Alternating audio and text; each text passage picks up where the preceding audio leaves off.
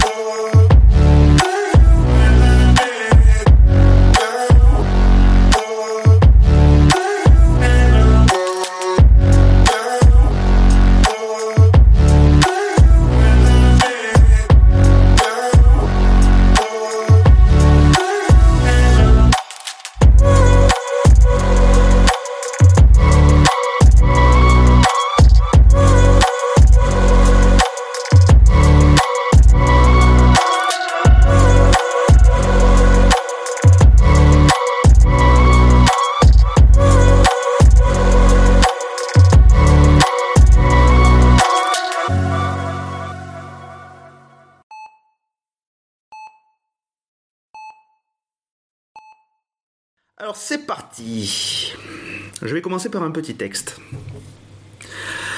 Ah, Le chant. Alors cette fois, je ne ferai pas l'impasse sur une définition claire, selon un dictionnaire en bonne et due forme, le Larousse, dans son édition consacrée à la musique. Prestigieux, hein Le chant, une des expressions orales de l'homme, demeure le reflet de chaque ethnie et de son évolution, ainsi que le chant dit classique, le chant qui relève des traditions orales, je fais la liaison, exige parfois un apprentissage minutieux dont témoignent les chanteurs du raga aux Indes, les griots de l'Afrique noire. Bon, bon, bon, d'accord, je m'emballe. Résumons cela plutôt en ceci. Chanter, c'est faire de la musique avec sa voix. Bon, là, je suis un peu réducteur. Parlons donc de ce que le chant, la musique en général, peut apporter dans la relation à l'autre et plus particulièrement dans le soin. Tout et rien Quand j'y pense, euh, je peux citer un copain qui ne supporte aucune forme de musique. Mais cela lui provoque tout de même une émotion, non?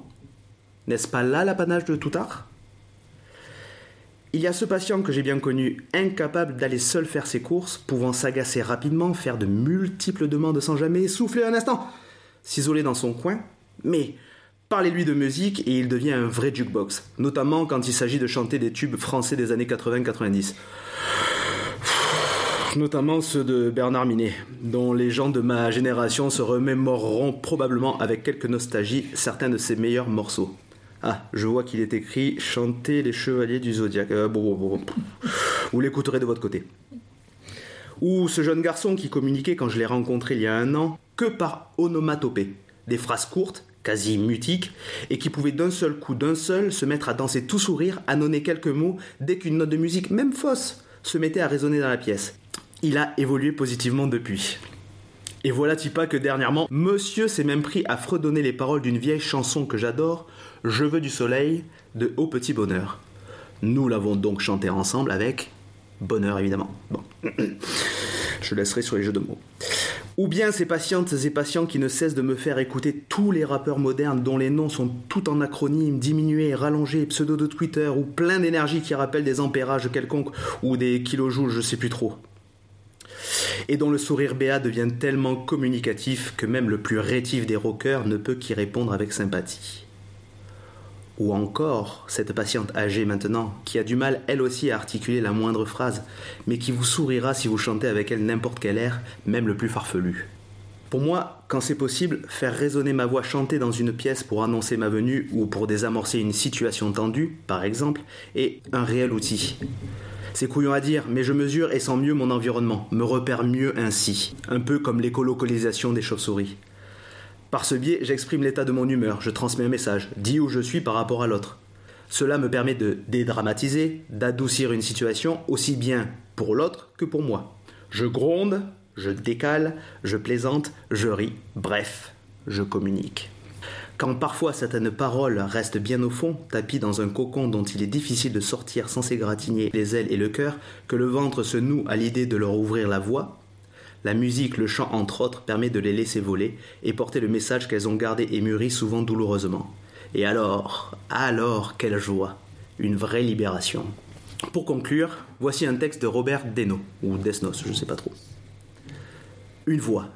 Une voix qui vient de si loin qu'elle ne fait plus teinter les oreilles. Une voix, comme un tambour, voilée, parvient pourtant distinctement jusqu'à nous. Bien qu'elle semble sortir d'un tombeau, elle ne parle que d'été et de printemps. Elle emplit le corps de joie, elle allume aux lèvres le sourire. Je l'écoute. Ce n'est qu'une voix humaine qui traverse les fracas de la vie et des batailles, l'écroulement du tonnerre et le murmure des bavardages. Et vous? Ne l'entendez-vous pas? Elle dit La peine sera de courte durée. Elle dit La belle saison est proche. Ne l'entendez-vous pas? La voix de Robert Desnos, contrée 1936-1940. Bonjour, bonsoir, bienvenue dans le podcast Soyez sympa, soyez soignant. Le podcast des gens euh, qui vous veulent du bien. J'ai aujourd'hui l'honneur et l'immense privilège d'accueillir deux personnes reconnues mondialement pour leur, pour leurs compétences dans les disciplines sportives que sont l'aviron sur bitume et le hockey sur glace, mais fondu. J'ai l'honneur d'accueillir donc Agnès et Muriel. Bonjour Agnès, bonjour Muriel. Bonjour. Comment allez-vous? Fort bien. Muriel. Très bien. Ah, est-ce que vous pouvez me dire un petit peu, d'après vous, la raison pour laquelle je vous ai convié à cet épisode? Quels sont vos métiers par exemple?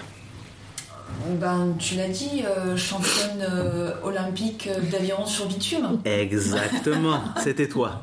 Les gens te reconnaîtront certainement dans les journaux. C'est ça. Quelque chose qui tournerait autour de autour de la voix peut-être, autour euh, Hmm. du chant. Euh, voilà, moi mon métier c'est d'être euh, orthophoniste spécialisé dans les problèmes de voix, les problématiques ORL en général, voix, déglutition, euh, problématiques maxillofaciales, et d'être ostéopathe aussi dans la même direction, j'ai envie de dire. Voilà. Voilà, euh, voilà, c'est ça mon. Enfin, c'est c'est mon, mes métiers. Ok, oui, parce que tu as de multiples casquettes. J'ai deux casquettes, voilà. Ok, donc ça serait peut-être un peu en lien avec le texte de départ. Mhm. Et Madame Muriel?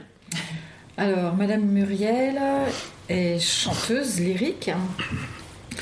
Donc, euh, depuis maintenant. Alors juste essayez, parce que vous êtes dans le chant, D'accord. n'hésitez pas à Dans faire porter un peu la voix. C-H-A-M-P-S ou dans le chant Ah oui, dans le chant, ouais, c'est ça. Ok, d'accord. C'est vrai que comme le micro est proche, on a. Oui, mais alors je sais pas encore exactement, parce que j'ai un peu Ouais. du mal à doser, D'accord.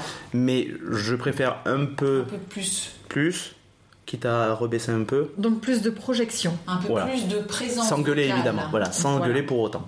D'accord. Ok. De toute façon, ça sera inégal un peu parce qu'on n'est pas répartis exactement pareil. Voilà, donc moi Ah, je suis euh, chanteuse lyrique, depuis, professionnelle depuis euh, presque 30 ans. Voilà, c'est passé vite.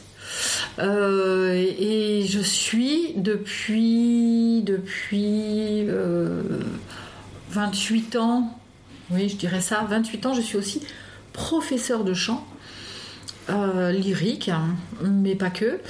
Euh, et euh, je prends un énorme plaisir à, transmettre mon savoir et à dénouer les voix des, personnes qui viennent me voir avec tous des souhaits différents, des cibles différentes. Donc, donc voilà, ça c'est mon, c'est mon dada. Ok. Alors on va reprendre un petit peu les parcours. Euh, Agnès, est-ce que tu peux m'expliquer euh, ce qui a impulsé un peu tes formations, et enfin ta formation initiale, puis après tes multiples formations Comment t'en es arrivé là? Euh, je crois que quand j'étais euh, plus jeune, j'avais euh, envie et besoin, parce que c'est vraiment les deux termes qui me viennent dans la tête quand j'y pense, d'un métier qui, dans lequel je me sens utile. C'était vraiment. j'ai eu l'occasion de faire des stages en orthophonie, donc orthophonie plus généraliste que celle que je pratique maintenant, auprès d'enfants, etc. Ça m'a plu. Euh, parce que j'ai un rapport aussi à la langue, j'aime euh, j'aime beaucoup euh, écrire, lire, etc. Donc euh, il y avait cette dimension-là dans l'orthophonie plus généraliste qui, me- Mhm. qui me plaisait bien. Euh, voilà, donc euh, j'ai commencé ces études. Euh, La première année, euh, j'ai cru que j'allais tout arrêter parce qu'il n'y avait absolument pas de stage pratique ou quasiment pas, il n'y avait que de la théorie. Et je me suis dit, mais qu'est-ce que je fous là? Hmm. voilà, J'avais besoin d'être sur le terrain déjà, je crois. Ouais. Ça me manquait trop de pas de pas l'être. Euh, et en deuxième année, voilà, on a commencé à faire des stages et déjà, je me suis dit que je m'étais peut-être pas complètement plantée, mais il y avait quelque chose qui me manquait. J'avais encore plein de questionnements. Je me suis dit, est-ce que vraiment je vais arriver à rester orthophoniste toute ma vie? Hmm. Et puis en troisième année, je crois, parce qu'à l'époque, orthophonie, ça se faisait en, en 4 ans. Maintenant, c'est. 5, depuis pas peut-être une dizaine d'années maintenant. Euh, et euh, donc, j'ai eu la chance de rencontrer une ortho euh, qui travaillait beaucoup, beaucoup, beaucoup sur la voix. Euh, et ça m'a beaucoup plu parce que elle travaillait avec le corps, en fait. Et je me suis dit, mais c'est ça qui me manquait, en fait. C'est vrai que petite, euh, de- depuis que je suis petite en tout cas, j'ai besoin d'un rapport au corps. euh, j'ai fait beaucoup de danse, beaucoup de sport. Enfin, j'ai un truc un peu physique aussi Mhm. en fait en, en- en moi. Et, euh, et donc là, je retrouvais ça et je me suis dit, mais en fait, c'est ça qui me manquait. Je me suis beaucoup intéressée à la voix. Du coup, euh, je me suis mise à, prendre- à prendre des cours de chant aussi. Et puis euh, voilà, j'ai travaillé avec elle après. Et elle m'a beaucoup amenée vers des pratiques euh, corporelles type euh, méthode Feldenkrais, etc. Pour Mm. ceux qui connaissent des prises de conscience du corps Mm. par des mouvements très spécifiques, etc.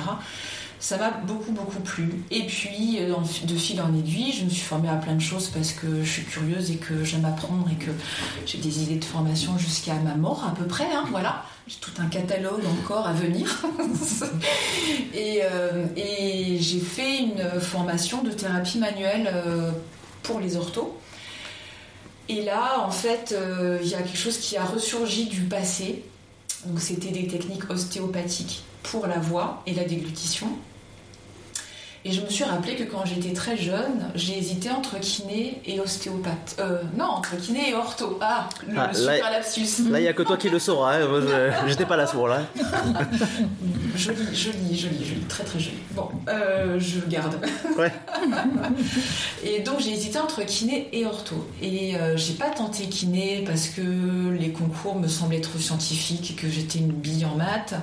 Et voilà, donc j'ai même pas osé en fait tenter le concours, même pas. Voilà. Mais à l'époque, ça devait être comme maintenant. Ça devait être quand même. euh, il fallait avoir un sacré niveau, il fallait avoir des sacrées notes au, résultat du concours pour pouvoir être. Mais oui, mais en euh, ortho aussi, en fait. Ah oui. Ortho, Ouais. euh, ortho, ortho, on était peut-être, euh, je sais pas, on devait être euh, pas loin de 1000 et ils en prenaient 20. hmm, Bon, mais Mm. euh, effectivement, il n'y avait pas les mêmes matières. Enfin, j'ai- passé plusieurs concours euh, en ortho. Il y en avait où il y avait euh, des épreuves de logique, bon, ça encore, euh, ça allait, mais il y avait des épreuves de bio un peu, un- d'un QCM ou je, je, sais plus quoi. Enfin bon, bref, voilà.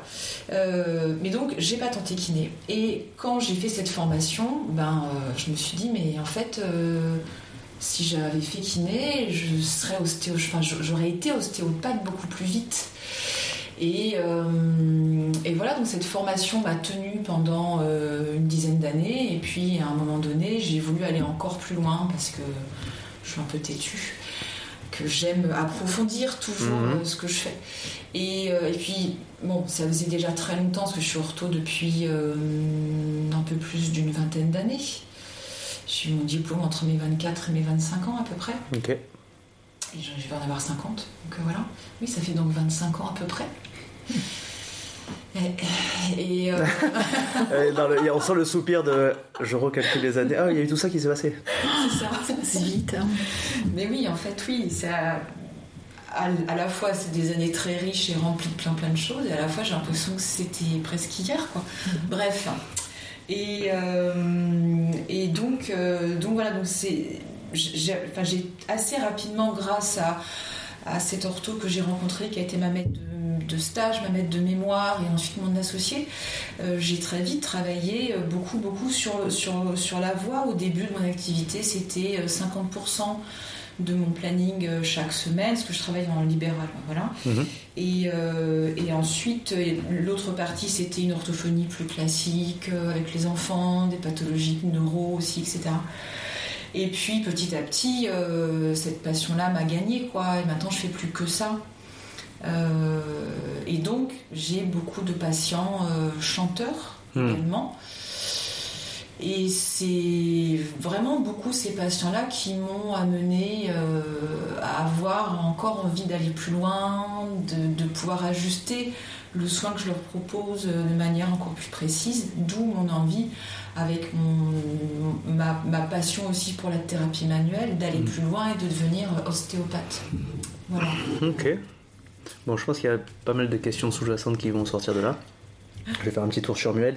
Donc, euh, Myriel, raconte-moi un peu ton parcours. Déjà, comment on en arrive à chanteuse lyrique, de tout ça, tout eh ça, ben, D'abord, euh, bah, moi je suis arrivée au chant, en fait, euh,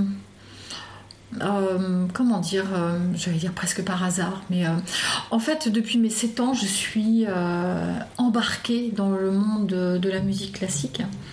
Euh, je, dis 7 ans parce que euh, euh, je me vois aux environs de cet âge-là avoir l'autorisation de mes parents pour mettre toute seule les disques hein, sur la platine avec, tu vois, le, bras qu'on déplace, qu'on pose, voilà. Et les disques que je choisissais étaient quasi exclusivement du classique. Parce que tu avais un panel varié et que toi, tu, c'est toi qui décidais d'écouter Mes parents, ils écoutaient du jazz, euh, hmm. du rock, euh, de, de, de, la musique trad. Euh, on appelait ça, à l'époque, on appelait ça de la musique folklorique. Hmm. Et beaucoup de musique irlandaise, beaucoup de... Qui vous faisait écouter abondamment, je suppose. Ah oui, oui, il y avait tout le temps de la musique à la maison en permanence. Et il n'y avait pas d'opéra. D'accord. Et, et, moi, j'écoutais beaucoup d'oratorio, de, de messes, de, de, musique symphonique. Hmm. En petit encore assez peu de musique de chambre, c'est venu plus tard. Mais, euh, mais voilà, donc j'étais à fond là-dedans et ça me passionnait, ça me faisait des choses, ça me, hmm. ça, me ça, parlait à mon corps euh, vraiment euh, très très fort. Et, et donc bah, j'ai creusé, hmm. j'ai creusé en prenant des cours de piano tout simplement. Et donc à l'époque, j'habitais en Bretagne et je faisais 14 km aller-retour en Bretagne avec des collines et tout, n'importe quel temps. Mais c'est normal que tu prennes un accent allemand quand tu parles de la Bretagne Ah bon, c'est vrai? La Bretagne Mais c'est normal, c'est normal parce que en Bretagne, j'ai rencontré ma meilleure amie. Qui ah, est, tu vois? Voilà. L'inconscient. Franco-allemande. Tout s'explique. Voilà, c'est ça. Bon, mais bref. Et donc, euh, donc voilà, donc je faisais euh, des kilomètres. Euh, j'étais très très motivée et, et, et voilà. Donc j'ai exploré la musique par moi-même, enfin par moi-même par mon corps en prenant des cours de piano et de solfège avec un même professeur. C'était pas dans une école de musique, c'était euh, un professeur privé. Et, euh, voilà, et euh, je, voulais devenir professeur de piano pour les aveugles. Hmm. Mais ouais, aussi, tu vois. Et puis, oui, vas-y. Non, mais j'ai deux, questions. Après, c'est pas grave si tu peux continuer. Je, la première, c'est tes parents eux-mêmes étaient musiciens ou pas Non, pas? du tout, mélomane. Mais par contre, du coup, ils t'ont, t'ont poussé, enfin, ils t'ont encouragé dans la voie que tu avais choisi d'aller faire du piano, tout ça Alors, euh, euh, oui, ils m'ont surtout pas empêché. Ma mère, m'a beaucoup poussé, en fait, euh, hmm. vers les arts. Elle, était ravie d'avoir un enfant artiste. Trop bien. Donc, c'était. c'était oui, oui, elle m'a, elle m'a plutôt encouragée. Voilà. Hmm. Et, et, donc, je me suis beaucoup développée là-dedans sachant que j'étais, je suis une personne très, très euh, dans mon monde, voilà, et, et voilà, avec des, des, problématiques scolaires reliées d'ailleurs. D'accord. Ça, ouais. J'ai une petite blague. Ah, vas-y. Ah, attention. Vas-y. Et ta mère, du coup, elle t'a pas dit passe ton bac d'abord? Non, non. Ah oui. Ah, c'est bien. La blague. C'est bien. Elle est originale en plus, celle-là. Mais à 7 ans, c'est un peu compliqué de passer ton bac. non, non, non, elle m'a jamais poussé vers ça, non, non, non. Bac, euh, bac, non, non, euh, non. D'ailleurs, j'ai pas de bac. Hein. Faire un autre bac et eh ben voilà, et eh ben j'ai du bac dans les doigts. Voilà, j'ai pas du bac. Euh, et ça. crie horreur. Il n'y a pas que lui, il y a tous ses enfants. Oui, euh, oh, putain. Il en avait 13 ou quelque chose comme ça. Ah là, oui, il en avait beaucoup, Et puis il les faisait répéter, travailler. Voilà, et bac d'ailleurs était mon avec Handel, avait été mon, mon mes compositeurs de prédilection hmm. quand j'étais petite. Ah ouais. J'ai commencé avec ça. Ça a posé toute ma toute ma base de connaissances musicales. Mais du coup, tu t'es attaqué parce que si je m'en fie parce que moi j'ai une connaissance assez, euh, comment on dit, pas néophyte euh, quand on est extérieur à une, bref. Oui, amateur ou. Euh, profane. Profane, d'accord. Euh, ouais, je me la pète avec des mots euh, choisis. Euh, non, le, je vois le, je recommande d'ailleurs que ma joie demeure de, avec Alexandre Astier, de et avec Alexandre Astier. Mais euh, on voit que, et puis, puis on en parle plusieurs fois dans ses interviews, que bac c'est quand même, euh, quand même ardu. Donc une gamine de 7 ans qui commence avec du bac, euh, c'est chaud, non? Bah, c'est, ça dépend comment tu l'abordes. À partir du moment où tu l'abordes simplement par le corps et le ressenti, Hmm. il parle à tout le monde, euh, Bach. Oui, tu l'étudies pas, tu, tu, juste, tu, re- Je le ressens. tu le revis, quoi. Ouais. Tu le fais revivre. Ouais, il passe à travers Hmm. moi et ça me parle. Ok. Voilà. J'ai jamais réfléchi à son esprit mathématique. Beaucoup plus tard, j'ai su qu'il paraît que c'était euh, une tronche en mathématiques, Ah bah ouais, était super fort. Et, euh, mais ça, je le savais pas, tu vois. Ouais. Et, euh, et- et, euh, Ouais, t'as été dans l'émotionnel. ah oui, oui, oui, euh, à fond. Surtout le, le ressenti, quoi. Et puis, euh, et puis un jour, euh, bon, on a beaucoup déménagé, Hmm. on- voilà. Et un jour, je, dans une autre ville, pas en Hmm. Bretagne, Ouais. Je, je- je- ma mère en avait marre de m'entendre chanter à la maison, donc j'avais à peu près, euh, ouais, j'avais 16 ans, 17 ans, 16 ans. Donc 10 ans de piano derrière toi. Ouais, c'est ça. Et euh, elle me dit, mais, euh, mais pourquoi, tu, tu, pourquoi tu vas pas chanter avec, avec des gens, quoi Hmm. pas Dans une chorale, il y en a une, là, au conservatoire, pourquoi tu irais pas là-bas? Et, et je me suis dit, bah oui, tiens, parce que je chantais vraiment, absolument, tout le temps, sur la- les musiques que j'entendais. Mais t'avais déjà l'oreille quand même. hein. Tu, Je me suis si jamais chantais- posé la question Ouais. de savoir si j'avais Hmm. l'oreille ou pas. Non, en tout cas, tu, sens, tu sentais juste. Ah, et, j'avais un plaisir immense Mm. à euh, chanter, euh, à chanter comme ça, euh, Mm. naturellement. euh, et puis je chantais beaucoup de, de chansons aussi, euh, euh, les chansons françaises et ce Mm. genre de, enfin les chansons françaises. Je parle pas de la variété, je parle vraiment de la chanson traditionnelle française. Ouais. J'aimais beaucoup ça, voilà, les chansons de marin, des trucs comme ça. et donc, euh, donc voilà, donc je vais, euh, je vais dans cette chorale et euh, et, et c'était super, c'était extraordinaire. J'ai- Mm. J'avais l'impression d'être chez moi. Hmm. Et, euh, et puis je me fais repérer. Bon, j'ai pas fait exprès. C'est le chef de Oh chœur. non, c'est pas moi. mais oui, qui, qui donne un départ et je suis la seule à le voir euh, parce que ça, ça, ça, ça papotait et je suis la seule à le voir et donc je commence à chanter euh, toute seule et euh, puis ben, je m'en aperçois assez vite donc je me tais et euh, le chef de chœur euh, me, me convoque, enfin me, me, me demande de, venir lui parler à la fin de, de, de, de la répétition et il me dit Muriel il faut vraiment que tu, que tu prennes des cours de chant. Attends, Je dis parce que je chante si mal que ça. C'est ah ouais merde. ça- non. Je dis mais non non non pas du tout. T'as vraiment quelque chose d'intéressant. T'as une voix. attends, pourquoi tu chantais seul Il avait fait taire tout le monde? Non. Ah, Il avait donné un départ que personne n'a suivi sauf moi. Ah c'est que là, c'est vraiment une circonstance aléatoire. euh, hasard, euh, c'est le hasard quoi. Total total. Ah oui, oui, c'est pas le genre. J'entends l'oreille de Muriel et d'un coup je demande à tout le monde. Ah non non non pas du tout. Non non non non. Ok. Non non il T'es pas Laurénie là encore, Non non non non pas du tout. Absolument pas. dans Sister Act pour euh, la citer. Mais ouais, non, mais quand même, il t'a fait. euh, C'était une sacrée bonne. euh, Il m'a repéré, il m'a dit Cool, il faut que tu prennes des cours de chant. Et donc c'est comme ça que j'ai commencé. Et j'ai commencé euh, sans me dire que j'allais en faire mon métier. hmm. En fait, je suis une personne euh, peut-être un peu capricieuse ou euh, enfin, je, m'écoute peut-être beaucoup, je sais pas, mais en tout cas, je ne fais que ce qui me plaît, ce qui explique un peu mon parcours chaotique à, à l'école. Quand ça me plaisait pas, je Oui, c'est la tension quoi. Oui, Mm. oui, c'est ça. Et là où ça me plaisait, j'avais des Mm. notes extra, et puis là où ça me plaisait pas, ben non quoi. Je voyais pas l'utilité. Puis on m'a pas expliqué non plus l'utilité. Et t'étais forte, pas en... cherché à la comprendre. et t'étais forte en flûte à bec euh, à l'école du coup? Ah oui, très forte. très très forte. Ah, en français, j'étais, j'étais très bonne. Euh, en biologie, j'étais. Mm.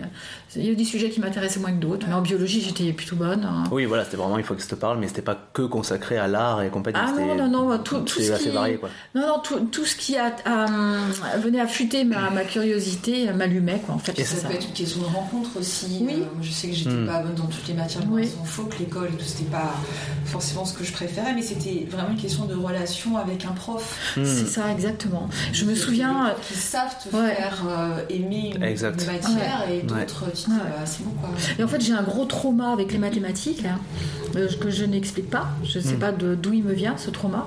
Par contre, j'ai rencontré un professeur un jour qui a levé le voile des mathématiques. Ah oui. Et non, Ah pas, oui. que, non pas que je les ai Mm. comprises du tout, hein, mais euh, à travers son langage et sa façon de présenter les mathématiques, tout d'un coup, j'ai compris que il y avait c'était plus que simplement des, chiffres hein, qui se suivent. Ou il y avait autre chose derrière, il y avait une poésie de, des mathématiques. Hein. Mm. Et il a, il a réussi à lever ce voile. Hein, et c'est une grande frustration pour moi de ne pas, de ne pas avoir compris. Et euh, mon rêve, c'est de tout remettre à zéro et de recommencer. Mais j'ai eu, la même chose par rapport au maths. quand j'étais petit. Euh, j'avais un peu la pression par rapport à le fait de ne pas être bon en maths. Mm. Et puis euh, mon cousin m'a donné sa façon de faire et ça m'a ça m'a aidé. Je dis mhm. pas que j'étais bon en maths après, mhm. plus que ça, mais déjà ça m'a soulagé un peu parce que en fait un peu la frustration de se retrouver face à une matière. On sait que les gens comprennent et enfin que je savais, je voyais que les gens comprenaient, moi je comprenais pas et je comprenais pas pourquoi je comprenais pas. Mhm. Et le fait juste d'enlever le, le, truc de bon, on propose comme ça, on verra et puis après ça permet de soulagé et euh, déjà le poids de, de, se voir différent des autres par rapport à ça. Et après, effectivement, ça m'a. T'enlèves ça et je comprenais un peu mieux. C'est un sujet, hein. c'est vraiment un, sujet hein, mm. beaucoup de gens. Voilà, donc euh, voilà comment j'ai commencé. Donc euh, c'était un monde qui s'ouvrait à moi. Mm. Et comme j'avais échoué à l'école, j'avais beaucoup de temps dans mes, dans mes journées. et donc je passais toute ma journée dans la classe de chant je regardais défiler euh, les élèves et, euh, et euh, j'ai beaucoup grandi en deux ans vocalement et j'ai compris beaucoup de choses. et j'ai senti que il fallait que j'aille voir ailleurs. Hmm. Et j'avais soif en fait de, connaissances et de façon de hmm. faire. Et, familialement aussi, il fallait que je m'éloigne. Et donc j'ai décidé un jour de partir en Allemagne. Voilà. Et donc, je suis partie en Allemagne, j'ai passé des concours pour entrer dans les conservatoires et j'ai hmm. été reçue dans un conservatoire euh, à Munich. Et. Euh, Polyglotte ou pas le conservatoire? Alors, euh, il, non, fallait il, fallait que, il, fallait que, je parle allemand. Hmm. Donc, je ne connaissais pas l'allemand. D'ailleurs, à l'école, on m'avait dit que j'étais nulle en, langue. Moi, je l'ai appris en six mois. Hmm. voilà. Sans livre, sans oui, Je l'ai appris comme ça à l'oreille. Hein, et, on n'a pas su te dire comment apprendre, donc du coup. Bah, la euh, façon pas dont on. c'est la manière, en fait, qui ne, qui ne, me convenait pas. Hmm. Moi, il me fallait quelque chose de vivant et pas euh, quelque chose de, théorique. En fait, j'avais besoin de, de, pratique, tout simplement. Et voilà, et donc je suis rentrée au conservatoire et euh, je suis restée 7 ans en Allemagne en tout. Et euh, quand je suis sortie du conservatoire, je n'étais pas encore sûre de, faire de, du chant. De, ouais, de, du chant, ma vie. Enfin, je, voilà, je savais pas où ça allait me mener. Ce que je savais, c'est que ça me faisait du bien. Voilà. Et donc je suivais ce chemin. Oui, presque tu aurais pu le faire juste pour le loisir, sans ah. forcément euh, te dire. Ça aurait été difficile parce qu'il aurait fallu gagner sa vie à côté. Ah et, euh, et là, j'étais dans des études. Oui, ça prenait énormément ah, de place. Beaucoup, beaucoup de place. C'est-à-dire j'étais à fond dedans. Je, hmm. je, m'endormais en cherchant, je me hmm. réveillais en cherchant hmm. encore. non, j'étais vraiment à, fond. Ça a été sept années euh, très intenses et et merveilleuse.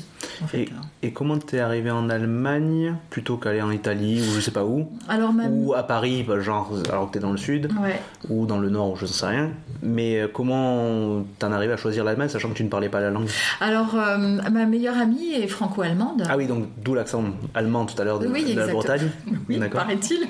J'ai pas remarqué, mais d'accord. Et, euh, et, ma meilleure amie est donc franco-allemande et quand j'allais chez elle, il y avait tous ses cousins, tout à mmh. fait tout à fait charmant, qui était là et je comprenais rien. Et donc j'étais très frustrée. Hmm. Et donc je me suis dit, euh, il faut que je parte en Allemagne. Je suis partie hmm. un an au père. Et j'ai appris l'allemand et après je pouvais euh, parler avec les cousins charmants. Euh, voilà. Et, et je suis restée. Après mon année au père, je me suis préparée aux examens pour, les, pour rentrer dans les conservatoires et, et j'ai réussi. Ouais, c'est que tu avais un lien en Allemagne et, euh, et même une émotion en Allemagne positive. Ah oui, ah oui, oui, oui Qui te rattachait à l'Allemagne de façon Exactement, exactement. Et tu as galéré du coup pour euh, l'allemand? Enfin non, tu as appris en six mois, d'accord. Je l'ai appris en six mois, par contre. Mais ces premiers mois, ça devait être un peu euh, tendu, non? C'est ça, mais en fait, une fois que je suis rentrée au conservatoire, il fallait absolument que je me mette à la lecture parce que hmm. j'avais appris comme un bébé, c'est-à-dire hmm. comme ça. ça et la lecture, c'est un autre pas, hmm. tu vois. Et donc, en rentrant au conservatoire, j'ai pris des livres d'histoire de la musique. Et euh, je me suis lancée dedans et, euh, et, ça a fonctionné. Voilà. Cool. Parce que j'avais déjà la langue et quelque part, c'est juste une organisation euh, grammaticale à mettre en, en, en- en place en fait Mm. dans la tête. C'est juste, tu t'apprends le comment dire le, le- le squelette quelque part de, de, de la langue. Voilà. Puis la motivation était plus que. Ah oui, ah, l'argent. Ouais, et puis t'as pas été découragé en 7 ans, quoi. C'est parce que je suppose que quand même le niveau, non seulement dans une autre langue, mais un conservatoire déjà de base en France est compliqué, Oui. donc euh, t'as réussi à dépasser le côté un peu, euh, comment dire, euh, un peu euh, rébarbatif des cours bah, j'en ai pas vu. pour être porté, ouais. J'en ai jamais vu. Les côtés rébarbatifs, Hmm. tous les cours que j'ai pris étaient euh, euh, hyper intéressants. J'ai même fait de l'acoustique. Alors j'aurais pu être butée parce que là, il y a des maths pour le coup. Ouais, parce que ça t'a parlé directement en fait. Mais oui. Ça t'a parlé à ton intime. Oui, oui, oui, oui. Hmm, c'est vachement cool. Non, c'était vraiment super et euh, c'est très très complet comme, euh, comme formation et, euh, et vraiment je suis ressortie de là. je me suis dit bon bah je vais essayer quand même. Hein. On sait jamais des fois que ça marcherait. Et du coup, c'est quoi T'as eu des opportunités ou c'est toi qui allais les chercher? Alors j'ai non non j'ai un petit peu. Alors on m'a proposé. C'est une, op- une opportunité. On m'a proposé un poste de remplacement euh, euh, dans un théâtre allemand pour un an. J'ai sauté dessus. Quand on dit théâtre, c'est comme un opéra? Ah oui, c'est Hmm. en allemand on dit euh, on dit thé- théâtre. On, on peut dire aussi opéra. Théâtre? Non, je. Théâtre, théâtre. Ah, théâtre. Théâtre. Mais euh, mais on peut dire aussi opéra. Hmm. Enfin, égal. Enfin, voilà. Oui, bon, non, mais c'est juste pour dire que euh, Oui. théâtre veut dire là, en l'occurrence Oui, voilà. pour chanter. Non, Parce qu'il n'y a pas de pièce de théâtre. théâtre chanté. Voilà, il n'y a pas de Ouais. pièce de Molière, il n'y a pas du Molière ou de je sais pas Mais on dit aussi théâtre pour, euh, Voilà, pour ça. ok. pour, euh, pour ça. Ok, non, c'était juste pour euh, la petite euh, Ouais. info. Voilà. Ok. Et donc, euh, donc voilà, donc je, je, je sors de, de là, puis tout de suite j'ai un poste, euh, waouh, extra, et je fais mes premiers pas de, de chanteuse lyrique, euh, choriste, parce que c'est ce que je voulais devenir. Hmm. Je voulais pas être euh, soliste. Mes premières émotions très fortes ont eu lieu dans cette chorale amateur euh, qui m'a fait débuter Mmh. le chant. Et euh, je, je me suis vraiment sentie à ma place. en fait, le, le- pour moi, le, le pied le plus absolu, c'est vraiment euh, de sentir que ma voix se fond dans celle des autres Hmm. et, euh, et euh, créer une architecture euh, qui, qui, qui donne une nouvelle voix. Enfin, qui, ah, c'est extraordinaire. C'est une matière. C'est quelque chose de, de moelleux, de, de- qui peut se transformer. C'est polymorphe. C'est je sais pas comment le dire. C'est extraordinaire. C'est vraiment euh, ça, ça passe, le, le- le- les voix de- des, des autres à côté euh, passent à travers moi et, me, et, et, portent aussi ma voix. Et, oh, c'est bon, c'est C'est- vraiment une rigolo. expérience que je recommande fortement parce que c'est. C'est rigolo parce que de ce que j'entends, c'est tu as eu une démarche humble dans le sens où c'était plus vivre ta musique, être dans le cœur, plutôt que te faire connaître ou te faire entendre. Ah, je suis En très soi. timide. Ouais, mais il y a, au-delà- de ça. Oui, mais les timides souvent ont envie de se faire euh, Oui. connaître et de se faire entendre ou Mm. à- à- par un biais ou un autre. Mais là, c'est super intéressant parce que du coup, dès le début, t'as jamais eu la démarche de chanter pour travailler ni pour euh, te faire connaître toi. Non, c'était pour pas mon but. Le vivre quoi, en fait. Oui, c'était pour vivre pleinement cet art-là. C'était aussi pour satisfaire un, un- un plaisir, tout c'est simplement. C'est un vrai plaisir. Mmh, mmh, De chanter dans, dans, dans un chœur, c'est euh, c'est vraiment c'est un tout autre travail que le, le travail Mhm. euh, soliste. hein. C'est le, le travail soliste est extraordinaire aussi. Euh, euh, je pense que euh, pour moi la, la pression aurait été euh, trop forte. mmh. Euh, bon, j'ai fait des, des, des- des solos aussi hein, dans, ma, dans ma carrière, mais euh, et j'ai pris euh, du plaisir à le faire. Mais il y a tellement de pression que euh, Ouais. que c'est il faut il faut pas être malade il faut Ouais. pas enfin c'est vraiment euh, compliqué quoi Ouais, là, tu fais groupe, t'es soutenu par tes Oui. euh, co-religionnaires. euh. oui oui oui et c'est vraiment euh, c'est je suis une, une goutte d'eau dans, dans dans un océan j'ai envie Ouais. de dire tu vois je- où je suis une vague au milieu des autres vagues comme tu veux c'est mais euh, mais en tout cas je, je je n'ai rien de plus euh, que les gens qui m'entourent et euh, on travaille ensemble à un même objectif et, et j'aime ça. Mais parfois, tu essaies de te représenter comme tout artiste que ça va faire chez la personne qui reçoit ton art. Euh, je comprends pas ce que tu me dis. C'est-à-dire que celui qui va chanter va essayer de travailler au mieux pour se faire entendre, se faire connaître, donc du coup va affiner sa façon de passer son message, Mhm. Et donc du coup va travailler quand même sur l'écoute, la réception Mhm. de son art Mhm. pour le chanteur euh, soliste. Est-ce que toi c'est une, chose qui te parle? Alors, ou est-ce que c'est plus t'es là, tu sais que tu chantes juste et que tu chantes bien Ah, et que tu es suffisant. animé ou quand même tu réfléchis toujours un peu à ce que, ce que le public va recevoir? Alors, c'est pas, pas suffisant. Euh, je, je suis là et euh, je travaille au mieux pour le confort de ma voix Ok. dans le groupe parce que tout ce que je viens de dire sur, euh, sur euh, la voix au milieu des autres, euh, je suis portée par le groupe, traversée par la voix des autres, etc. Hmm. En fait, quelque part, tu, tu, tu, tu- tu laisses ta voix être modelée par ton environnement, par le les autres voix. La, la voix que tu, que tu utilises est modelée par son environnement, Hmm. tant sonore que euh, enfin, Hmm. l'atmosphère autour de toi, Hmm. le- le- le- l'environnement émotionnel. Ah ouais. euh, voilà, t'es es, tout le temps modelé. Et le travail du choriste, c'est de respecter la nature de sa voix tout en se fondant dans celle des autres. Ok.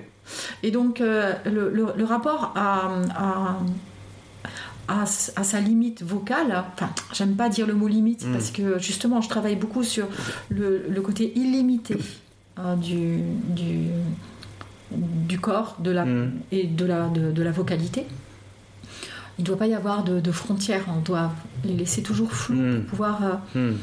bah, voyager, en fait, dans, dans- laisser la, la voix se, Se développer, se s'étaler, se déployer. développer, voilà, se, se déployer. Et, euh, et donc c'est ça qui est difficile, c'est de, de- de ne pas se perdre hein, à, à- à travers la voix des autres. Hmm. Toujours euh, savoir où est la sienne, connaître suffisamment euh, son, son corps et euh, l'emplacement des sons, Mm. l'emplacement vibratoire de la voix Hmm. pour reconnaître sans forcément l'entendre parce que lorsqu'on chante dans un chœur on ne s'entend pas forcément chanter Voilà.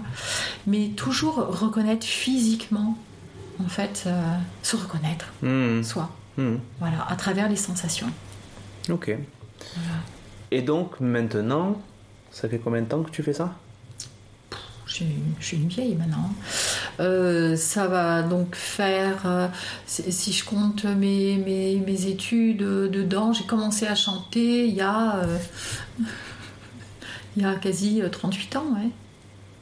38 ans. Mais professionnellement, Hmm. je travaille depuis 30 ans. Ok. Ouais. Et euh, du coup, est-ce qu'avec l'âge, il y a des choses à travailler différemment sur la voix Le Du corps coup, évolue. Je vais faire une transition tranquillement vers Ouais. euh, Agnès qui Le s'occupe corps, de l'ostéo. le euh. corps change en permanence. Hmm. C'est pas quelque chose de, d'immobile et de, de, de- comment dire euh, on n'est pas une on n'est pas une pierre enfin je veux dire on est on, a des tissus mous qui, Mm. euh, qui, qui changent qui vieillissent qui euh, qui s'assouplissent ou qui se raidifient qui Mm. se- euh, voilà on, on est et il faut évoluer avec ça il faut évoluer, accepter aussi des changements. Moi, j'ai aujourd'hui j'ai 56 ans. Et euh, Bon donc, anniversaire. euh, m- merci. C'était pas aujourd'hui, Ah, c'était euh, la- semaine dernière. Mais euh, voilà. C'est vrai? Oui, effectivement. Et, euh, et donc, euh, bah, je suis passée par la ménopause, Hmm. euh, sujet tabou chez les, chez les chanteurs pendant très très longtemps. Bon, Et, chez euh, toutes les professions où les femmes ont du mal à parler de, de, de mais chez les règles. chanteurs, c'est plus particulier parce que chez la femme, euh, la ménopause provoque des grands chamboulements. Mais les questions des règles aussi, non? Parce que quand vous êtes Oui, indisposé, mais- c'est plus difficile de vous mettre, de vous Oui, un investir, non petit peu, un petit peu, mais c'est moins flagrant. Ok. C'est moins flagrant. Et puis c'est transitoire, alors que Ouais. la ménopause, ça reste. Ah ouais, ok. Parce que ça entraîne vraiment, euh, pour ton outil de travail, ça entraîne vraiment une, Ah oui. euh, une modification C'est-à-dire que la ménopause, ça- C'est pas la- la- la- l'avancée en âge, c'est le fait d'avoir la ménopause qui entraîne une Ah modification. oui, oui, c'est-à-dire qu'à partir de la ménopause, en fait, ta, ta musculature euh, fond, si tu t'en Ok. occupes pas, elle fond, donc tu, tu dois déployer plus d'énergie. Mm. Et aujourd'hui, je soutiens beaucoup plus que lorsque j'étais jeune, mais beaucoup plus. Beaucoup Mais tu plus le- pour avoir le même. euh, C'est ça. Le même pour avoir le résultat. même résultat, tu Voilà. donc ça nécessite de travailler, Ah oui. d'être plus impliqué corporellement. euh, Oui, oui, c'est pas seulement une histoire d'implication, parce que je l'étais aussi quand j'étais jeune, mais je m'en occupais moins, je m'en préoccupais moins du soutien. Alors, ça te fatigue plus du coup Alors euh, oui, c'est très physique. hein. Le chant, oui, oui, c'est- quelque chose de quand même de physique. hein. Et c'est pour ça que tu, tu as Alors euh, dans, ma carrière euh, de chanteuse, qui commence à être longue, hein, j'ai eu des accidents. Ok. Voilà, j'ai eu des accidents, des accidents liés à des désordres émotionnels, on va Mm. dire. J'ai perdu mon frère qui est mort euh, très brutalement et euh, ça m'a fait euh, vraiment un choc émotionnel très Mm. très fort et ça fonctionnait plus, Hmm. ça marchait plus. Mm. J'arrivais plus à, le terme n'existe pas mais inventons-le, je n'arrivais plus à phoner. Ouais. Donc euh, Hmm. j'adore ce mot. voilà. J'a- HO donc. oui, PHO, ouais, c'est ça. chez nous, on parle de quand on a des patients qui, qui ont besoin de faire du bruit ou faire entendre ou faire résonner leur voix, comme ça, on parle de. Ils vocalisent, tout simplement. Ah oui, d'accord. Ils, ils font des vocalises. Ouais, d'accord. Même si c'est pas du vocalise chanté forcément, mais c'est faire du bruit pour se faire entendre pour plein de choses Ouais. différentes. Ouais. Donc toi, t'arrivais plus à phoner. Et t'as été à, aphone, à du coup. émettre, émettre un son, enfin, à, à faire en sorte Mm. que mes cordes vocales fonctionnent d'une Mm. manière, euh, voilà. Et donc j'ai remué ciel et terre. Ok. Euh, je suis euh, d'abord, il fallait absolument que je retrouve euh, que je retrouve ma voix, et donc je suis partie en Allemagne. Je suis allée voir une thérapeute vocale. Euh, et euh, j'ai passé 11 jours là-bas, j'ai pris 11 heures de cours, Ok. voilà, donc un cours tous les jours. Ouais. Et, Mais c'est pas euh, fatigant de faire ça tous les jours Ah ben non, mais pas avec elle, c'est une thérapeute vocale. Ouais. Elle euh, connaît bien son métier. Et euh, très doucement, très progressivement, avec des exercices ultra simples Hmm. Et pas du tout bruyants. Hmm. Voilà. Je- elle m'a fait revenir euh, dans la vocalité. Hmm. Et suite à ça, euh, j'ai décidé de continuer en France. J'ai cherché, j'ai fouillé, j'ai... et puis j'ai entendu parler de euh, Ostéovox. Ok. Voilà. Il y a des praticiens en fait un peu partout en France. Et là où j'habitais, Hmm. il y en avait une. Et donc j'ai trouvé une, euh, une, euh, une orthophoniste hein, spécialisée ostéovox. Ok. Et euh, je me suis jetée chez elle. Carrément. ah oui T'as défoncé la porte. Ah oui, je suis euh, arrivée avec. euh, avec euh, C'est peut-être pour ça que des fois qu'on peut avoir des problèmes hein. d'épaule ou des trucs comme Ouais, ça, non, parce ça, qu'à défoncer les portes. euh, ça, c'était plus tard. Et donc, euh, et donc voilà, et donc on a fait euh, connaissance, euh, Agnès et moi. Et, euh, et on a commencé euh, à travailler ensemble, parce qu'en fait, c'est un travail euh, en commun. Mhm. Voilà. Je ne remets pas mon corps entre ses mains simplement. hmm. C'est- C'est plus complexe que ça. Bah, tout est lié, quoi. L'émotion, le corps, euh, Oui, et puis euh, c'est un. euh, moi, dans mon métier, en tout cas de soignante, c'est un travail d'équipe euh, dans la mesure où euh, moi je ne fais rien sans la motivation de mon patient, évidemment. Et puis je- ce qui me plaît dans ce que je fais, c'est de m'adapter, de m'ajuster toujours à son ressenti, à sa demande. Euh, donc je vais vraiment... euh, Il y, a- il y a quelque chose qu'on apprend au fil du temps dans ce métier, c'est la reformulation des consignes. Et j'imagine que toi, en tant que prof de chant, tu le, tu le fais aussi. C'est-à-dire qu'on est Ouais. toujours en train... Le, le- le chant, c'est un, un, un usage vocal encore plus proprioceptif que la voix parlée. La, la voix parlée, elle est spontanée, elle est, elle est, elle est intuitive. Et finalement, je trouve que plus on la travaille d'une manière comme ça, très intuitive, Mm. très naturelle, et mieux ça fonctionne. Ouais. Pour le chant, on se met quand même dans une attitude, euh, dans un contexte Ouais. particulier. Donc, proprioceptif, pour expliquer. Alors, proprioceptif, c'est tout le sens.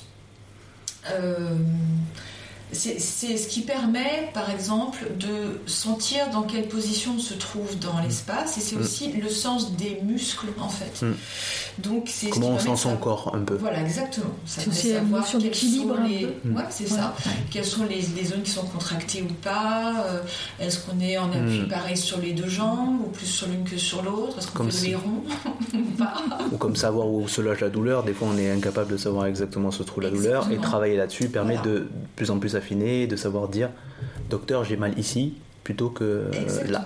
Et c'est vrai qu'au départ, on n'est pas forcément tous égaux en fait là- Hmm. là-dessus. Il y a des gens qui ont accès à ça parce qu'ils ont Hmm. accès à leur corps en fait, tout simplement.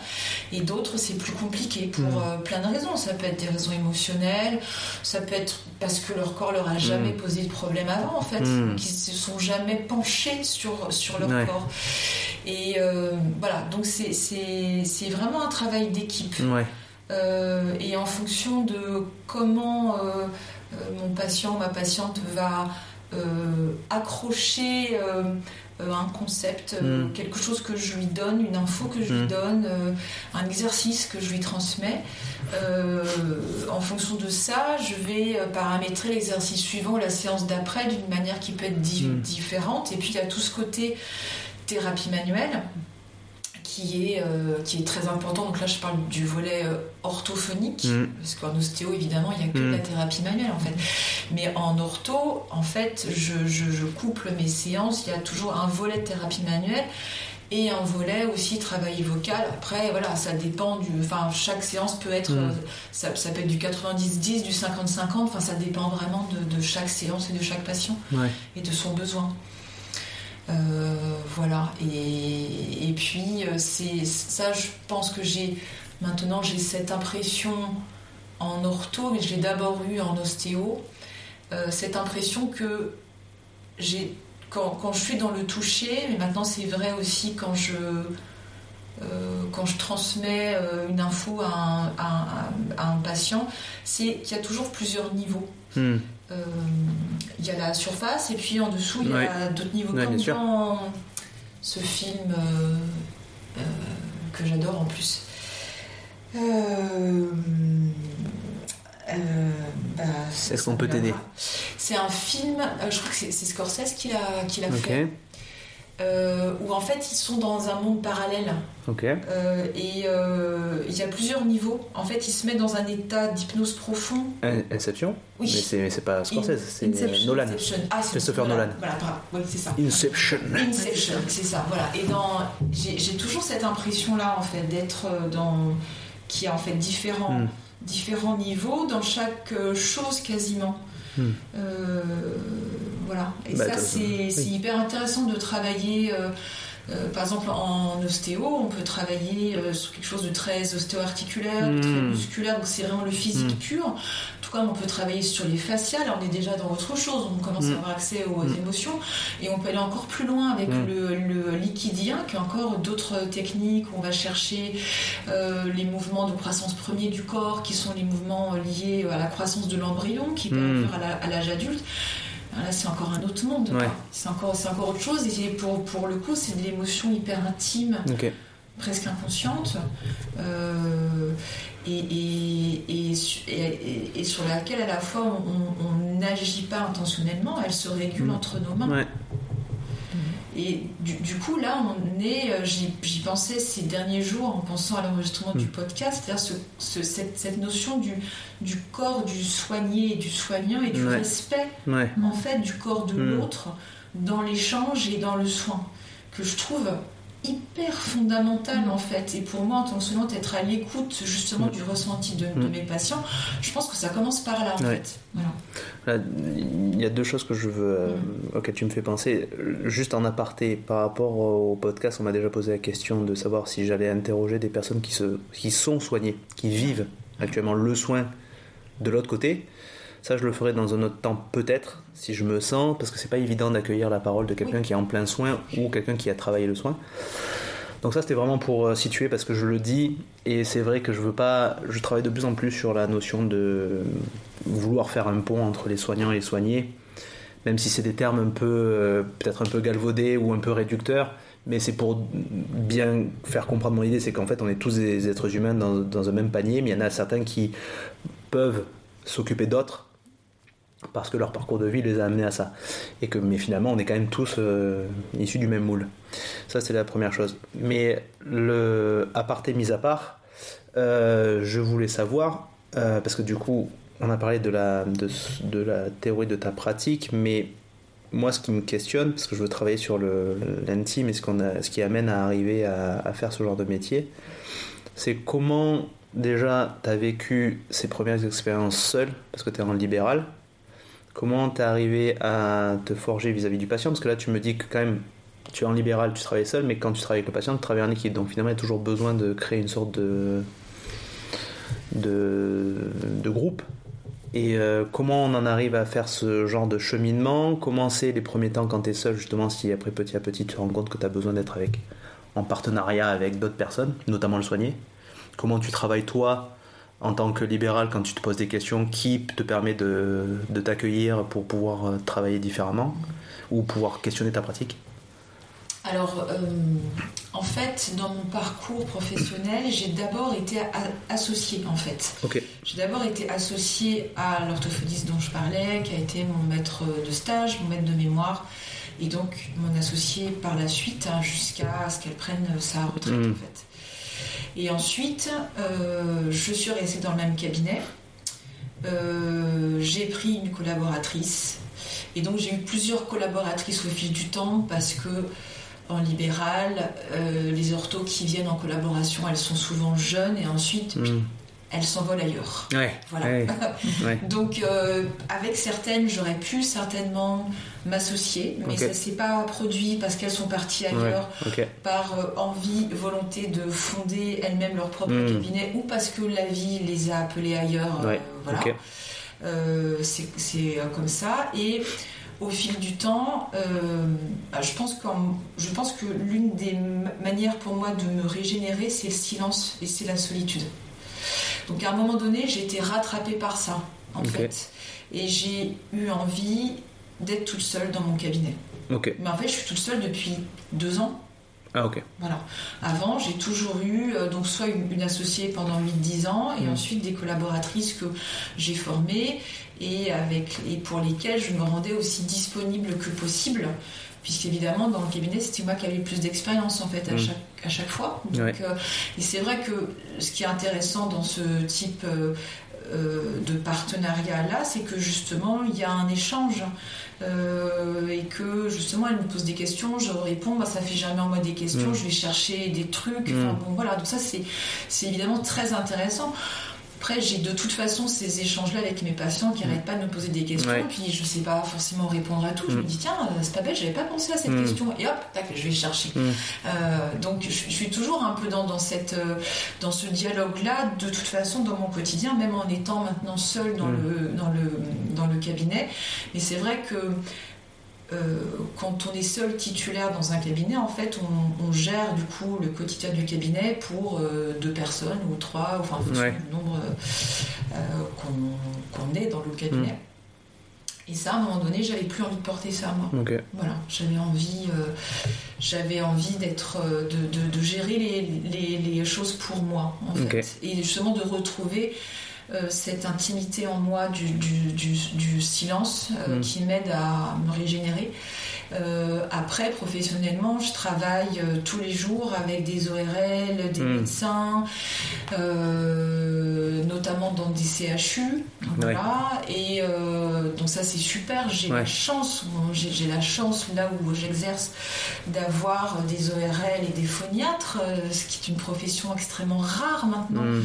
Dans, voilà, il n'y en a plus en fait, et c'est des, c'est une profession, ce sont des médecins euh, fabuleux parce mm. qu'ils ont une connaissance de, de, de, la voix incroyable, et j'ai des échanges euh, super avec, euh, avec eux, donc ça c'est super. Et ce qui a, ce qui a changé, ce qui s'est intensifié, depuis que je suis ostéo, j'ai proposé à mes collègues ortho de les seconder dans leur prise en charge euh, avec, euh, avec leurs patients, euh, de pouvoir les détendre plus ou apporter en tout cas un regard, de par mon expérience d'ortho spécialisée dans ces problématiques-là depuis plus de 20 ans, et puis en tant que, que ostéo qui travaille aussi sur ce mm. type de problématiques. Et du coup, j'ai des échanges maintenant avec mes collègues ortho mais j'en ai jamais eu des comme ça avant en fait. Hmm. Et je me dis mais waouh, mais quel métier fabuleux on fait en tant qu'ortho quoi. Vraiment, je pense qu'au moment où j'ai fait ostéo, je j'avais une lourdeur un peu dans mon métier d'ortho parce que en, libéral il y a une pesanteur euh, administrative qui commence à s'alléger un tout petit peu. Mais, euh, mais on a beaucoup de choses à gérer sur Mm. le plan euh, ad- ad- administratif, Ouais. des, des auxiliaires médicaux avec toutes les Mm. limitations que ça comporte. Voilà, et, euh, et j'avais l'impression de m'extraire un peu de ça en fait en faisant os- os- ostéo, pardon, et, et, et finalement c'est grâce à l'ostéo que je reviens avec plus de plaisir euh, vers mon métier euh, d'orthophoniste et que j'ai toujours envie à l'heure actuelle euh, de garder mes deux, mes deux casquettes, Mm. quoi, vraiment. Parce que du peu que je sais de toi, dans ce que je comprends, donc il y a cette histoire de silence qui te permet de te recentrer. Ouais. Mais j'ai l'impression aussi que la recherche de la connaissance, vu tes multiples casquettes, t'aide aussi apparemment Oui, à aller chercher d'autres. Parce que Oui. là, on a parlé que de la partie ortho-ostéo, mais tu fais encore d'autres choses. Tu fais, euh, tu vas bientôt faire un truc une mission. Bon, attendez, j'allais dire un truc humanitaire, j'allais être un peu péjoratif. Une mission humanitaire. Oui. J'ai l'impression que c'est toujours rechercher quand même quelque chose en plus pour t'alimenter. euh. Oui, très certainement. Après, la mission humanitaire, elle est sur le plan ostéo, donc elle concerne quand même l'une de mes deux casquettes. Mais effectivement, euh, oui, j'ai toujours besoin de euh, très simplement de me nourrir de, de quelque chose et, et la vie est assez riche pour euh, me proposer euh, des choses que très simplement j'arrive à les voir peut-être ou à saisir Mm. ce dont j'ai besoin. Enfin, je pense qu'on on, on en parlait tout à Mm. l'heure pour, pour toute autre chose, mais quand tu as un besoin, quand il y a quelque chose qui te travaille, ton attention est focalisée vers ça et Mm. tu vois les, les, les choses qui se présentent à toi dans ce domaine-là, alors qu'à un autre moment, tu es focalisé sur autre chose et tu les verrais pas. quoi. Donc, euh, c'est. euh, c'est- enfin voilà, je pense que la, la vie, Ouais. c'est bien faite pour ça. Et puis je pense aussi que la connaissance, euh, avec un C majuscule, euh, permet aussi, euh, comment dire, de... de, de- de- de- on, on passe toujours par notre corps face à des choses qu'on ne connaît pas. Euh, Totalement d'accord. et quand on, quand on découvre quelque chose qu'on ne savait pas et qu'on apprend, on- tout de suite on, on, la, on, on fait venir cette connaissance, on la convoque en soi et on dit ah mais qu'est-ce que je vais faire avec ça? Et, euh, et, et en fait, euh, ça, ça, ça développe des capacités supplémentaires pour, euh, pour, les métiers, pour, le, pour le métier qu'on qu'on pratique. Mm. Euh, moi, par exemple, j'ai fait, de, fait de la philo. Ok. J'ai fait de la philo. Euh, je, je me suis inscrite dans, dans une association et je suis allée au cours. Voilà, j'ai fait initiation à la philosophie, etc. Mm. Mais ça m'a ouvert un monde. Et, et, et surtout, c'est- cette soif de connaissance a, euh, m'a permis d'élargir encore plus ma technique vocale. Hmm. Philo, technique vocale, euh, euh, où est le lien? Euh, Là, je vais citer, voilà. je vais citer un, un traité que je n'ai pas vraiment lu, mais parce que j'aime bien le personnage qui l'a écrit, enfin, en tout cas le mythe qui est associé, c'est le traité des cinq roues euh, de Miyamoto Musashi, qui est un personnage euh, connu au Japon, qui est un peu le d'Artagnan japonais euh, pour faire très très euh, court. Et c'est un homme qui a développé son, art de samouraï, qui a cassé tous les codes de, du Japon de l'époque. Alors je sais plus quelle, époque c'était exactement, hein, je crois que c'est 17e siècle. Mais voilà, je peux me tromper. Et du coup, qui cassait les codes, mais qui expliquait aussi toute la recherche qu'il a fait parce qu'il était très solitaire, en tout cas dans le, peu que je sais de son histoire. Peut-être que c'est c'est beaucoup plus complexe que ça. Et il a, traité, il a écrit ce traité des cinq roues qui explique un truc tout simple qui est une fois que tu as trouvé ta voie avec un grand V, c'est-à-dire lui c'est la voie du- de l'épée, tout ce que tu vas faire autour va servir ça va alimenter ce truc-là. Par exemple, euh, quand il, il se met à peindre quelque chose à un moment qu'il est invité chez un seigneur, il se met à peindre un truc, on sent les gestes qu'il a Mm. appris par le voie du- du sabre, assez, euh, je sais pas, coupé, lancé, mais très efficace, et on- il arrive à être le plus sobre possible ou le plus efficace possible, parce que tous les gestes qu'il a appris lui servent quand même pour faire d'autres choses. Donc c'est très intéressant de dire que finalement. Ah oui, tout oui, ce qu'on fait, quand j'ai commencé le théâtre, quand j'avais fait du théâtre, euh, ce qu'on nous disait, ou non le clown, j'avais fait un peu de Ah, clown, et on nous disait que le clown est important, il est important de faire plusieurs choses parce que tout ça va alimenter le clown que vous allez être. Mm. Apprendre à se casser la gueule va permettre de faire une chute euh, au clown, mais chanter va apprendre à- au clown à chanter. Mm. Enfin, plein de choses. Et donc c'est intéressant tout ce que tu dis parce que c'est vraiment ça, le, le- de tout s'alimenter par le biais de mille connaissances. Mais ce que, mais tout le monde n'est pas capable de pouvoir faire autant de choses. Donc je me demande comment vous faites pour tout. euh, Je sais pas. Com- Alors, euh, accommoder tout ça, je- tout ce je- temps que vous accordez J'ai l'impression que c'est universel, mais. Alors, je me trompe. oui, je, je sais pas. En, en tout cas, moi, je m'imagine pas fonctionner autrement, mais parce Ouais. que je crois que je ne peux pas fonctionner Hmm. autrement. Euh, je pense que ça. Ça m'apaise en fait Hmm. de faire tout ça. C'est-à-dire qu'il y a quand même. Je suis quand même d'un naturel plutôt anxieux en Ouais. fait. Euh, j'ai un- j'ai une grosse capacité émotionnelle euh, qui euh, m'a souvent débordée quand j'étais beaucoup plus jeune et que j'ai Mhm. appris à gérer par le corps Mhm. justement, Euh, par des pratiques euh, physiques, sportives, artistiques, etc., Euh, par l'écoute de la musique. Mes parents en écoutaient beaucoup, beaucoup aussi. Euh, mais euh, donc, je, je- je sais que quand je suis dans une action et que c'est juste que je sois dans cette action-là, je suis bien, Oui, en fait. tu réponds à ton besoin en Je fait. réponds à mon, à mon besoin et effectivement ça me nourrit et ça va rejaillir effectivement Mm. positivement sur ma pratique professionnelle, dans mon rapport, ne, ne- ne serait-ce que dans mon relationnel avec mes patients Hmm. euh, que j'ai toujours adoré. Enfin, pour moi, c'est 50% de la réussite Mm. en fait d'une prise en Mm. charge, ça. Euh, mais je sais qu'au fil du temps, le retour des patients, c'est marrant parce que je pense qu'ils me disent de plus en plus de, de- de choses, de leur ressenti, de comment ils me perçoivent Hmm. en fait. Et j'ai justement en, en ce moment, j'ai deux, deux chanteuses euh, qui se connaissent, enfin voilà.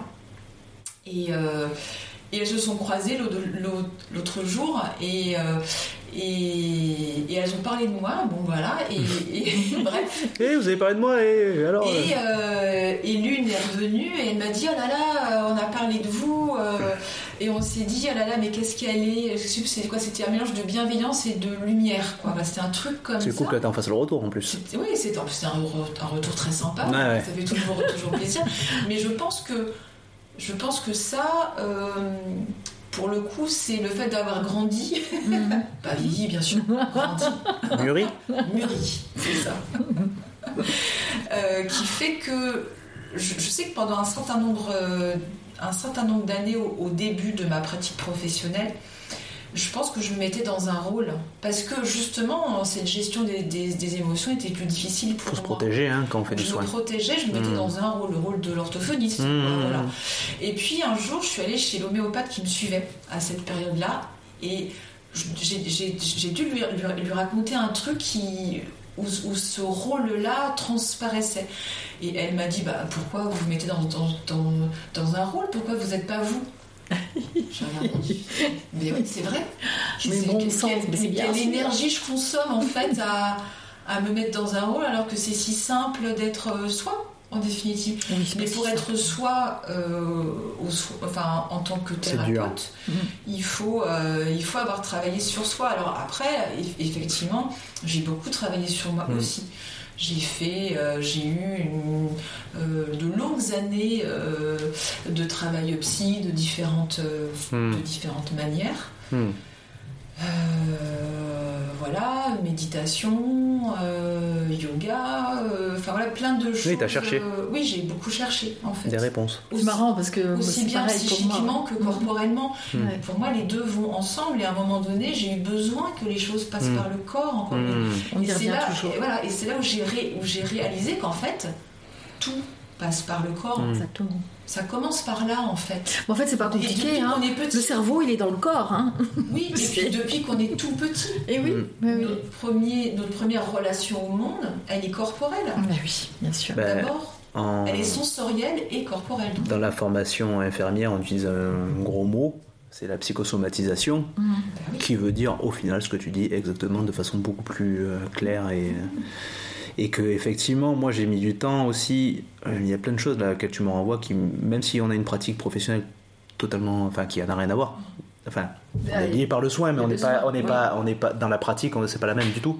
Et pourtant il y a des- plein de choses qui se recoupent. Moi j'ai mis des années pour m'affranchir du fait que je voyais un patient et que je voyais plutôt un humain derrière en face de moi parce que effectivement je me protégeais aussi. Et la position du soignant sauveur la position du soignant qui a la réponse la position du soignant qui a en face quelqu'un qui ne sait pas ou ne se rend pas compte parce qu'en psy c'est particulier quand même hein, euh, par rapport à ça, et de le déconstruire progressivement pour apprendre à me dire que je peux être à, sa- à sa hauteur, même des fois en dessous, parce qu'il y a tellement de patients qui m'apportent d'autres trucs. Je l'ai dit dans d'autres moments euh, où euh, le fait qu'un patient me fasse une bonne blague, euh, bah, ça me- voilà, ça c'est une super surprise et c'est en même temps, voilà, ça me remet un peu à, à ma, à ma place. Quoi. Et c'est vachement bien. Ouais, même, une vanne, hein, même Ouais, une ouais, vanne bien placée. non, non, vraiment, c'est vrai, c'est cool. Les- J'ai des gamins qui me font des vannes. Tu fais le nombre de gamins qui me disent eh, pourquoi t'as pas de cheveux? Ah, ça, ça remet un peu le- l'ego. voilà. Mais voilà, ça, me parle beaucoup ce que tu me dis parce que c'est vraiment la, la notion de et c'est pour ça aussi qu'il y a ce podcast, la notion de comprendre qu'on est tous du même moule.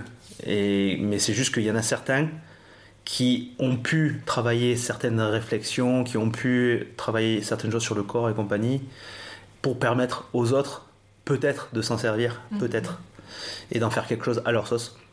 Mais ça, c'est vachement intéressant. Et la notion du corps aussi. Du coup, euh, c'est vrai que je ne travaille que mieux que depuis que j'ai fait un petit peu de sophro ou, ou de la médite- euh, de l'hypnose ou se remettre un peu dans le corps. Ça veut pas dire que j'y arrive tout le temps, mais souvent je me rends compte quand je vais commencer à m'agacer parce qu'on est quand même soumis beaucoup à d'énervement euh, dans notre travail, enfin dans mon travail, dans, ma, dans, dans mon établissement, parce que c'est difficile pour mille raisons. Et, euh, et souvent je me rends compte quand je suis, quand je- j'ai la possibilité de me rendre compte que je suis coincé dans- au niveau de la poitrine, je relâche quand j'ai le temps. Et là, ça change tout. Et le corps, effectivement, il lâche. Ou le, depuis longtemps la- le livre de Julia Enders qui parlait, la, je crois, le charme discret de l'intestin. Ah oui. Mais ça, on- les gens le savent, les, les médecins le savent peut-être depuis très longtemps, mais que ça soit public comme ça, qu'on sache que finalement le cer- le- le- l'estomac est un deuxième cerveau et qu'il envoie des, des informations quand il est contrarié, qu'il a mal digéré, Ouais. Tout connement, et qu'on est en colère, mais qu'on croit que c'est attribué à quelque chose d'extérieur ou à, ou à un truc qui nous angoisse. Non, c'est juste parce que le, tout simplement l'estomac est noué, et inversement, quand on est angoissé, l'estomac se noue. Bref, tout ça pour dire que euh, je voulais juste euh, appuyer le fait que je, ça résonnait en moi ce que tu me disais. ouais. Et euh, Muriel, euh, pour en revenir à toi, parce que tu es venue, c'est bien parce que du coup tu es la première à parler de soins, mais au sens soigné par rapport à Agnès, mais je t'ai pas fait venir que pour ça, Eh ben non. ni que pour le chant, Et oui. parce que actuellement tu fais une formation, il me semble. Ah non, elle est terminée. Ah, elle est terminée. Oh, Je congratulations suis, euh, voilà. J'applaudis, j'applaudis. Je suis officiellement sophrologue. Ah. Euh, voilà. Donc. C'est euh, quoi? Ah. Non, mais fais-la en trois mots. Bonjour le cadeau. Sinon on, prend, sinon, on prend le Larousse et euh, le Robert, le- l'encyclopédie. Ah, la, sophrologie, en fait, c'est une, une technique hein, Hmm. euh, euh, qui est qui, qui- qui a pioché en fait un peu partout euh, dans la méditation, dans le zen, dans le yoga, dans le voilà, dans différentes disciplines et qui a rassemblé tout ça pour permettre euh, à une personne hein, de se recentrer, de se ressentir et de passer euh, ce dont nous parlions tout à l'heure, Hmm. du- d'utiliser son corps, de, de- de ressentir à nouveau son corps Hmm. pour laisser passer euh, les émotions, Mm. les, euh, pour dénouer tous les nœuds qu'on a Mm. pu se construire, parce qu'on en fait beaucoup, des nœuds, mais beaucoup, Hmm. beaucoup.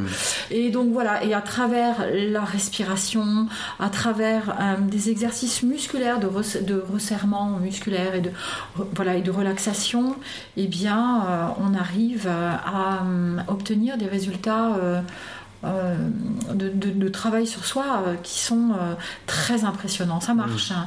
c'est vraiment très très efficace. hein. Mm. Et moi, je me suis dirigée vers ça, d'abord parce que j'ai soif de connaissances, moi aussi, et, euh, et puis ça parlait encore du corps, Bah oui, et c'est quand même mon outil.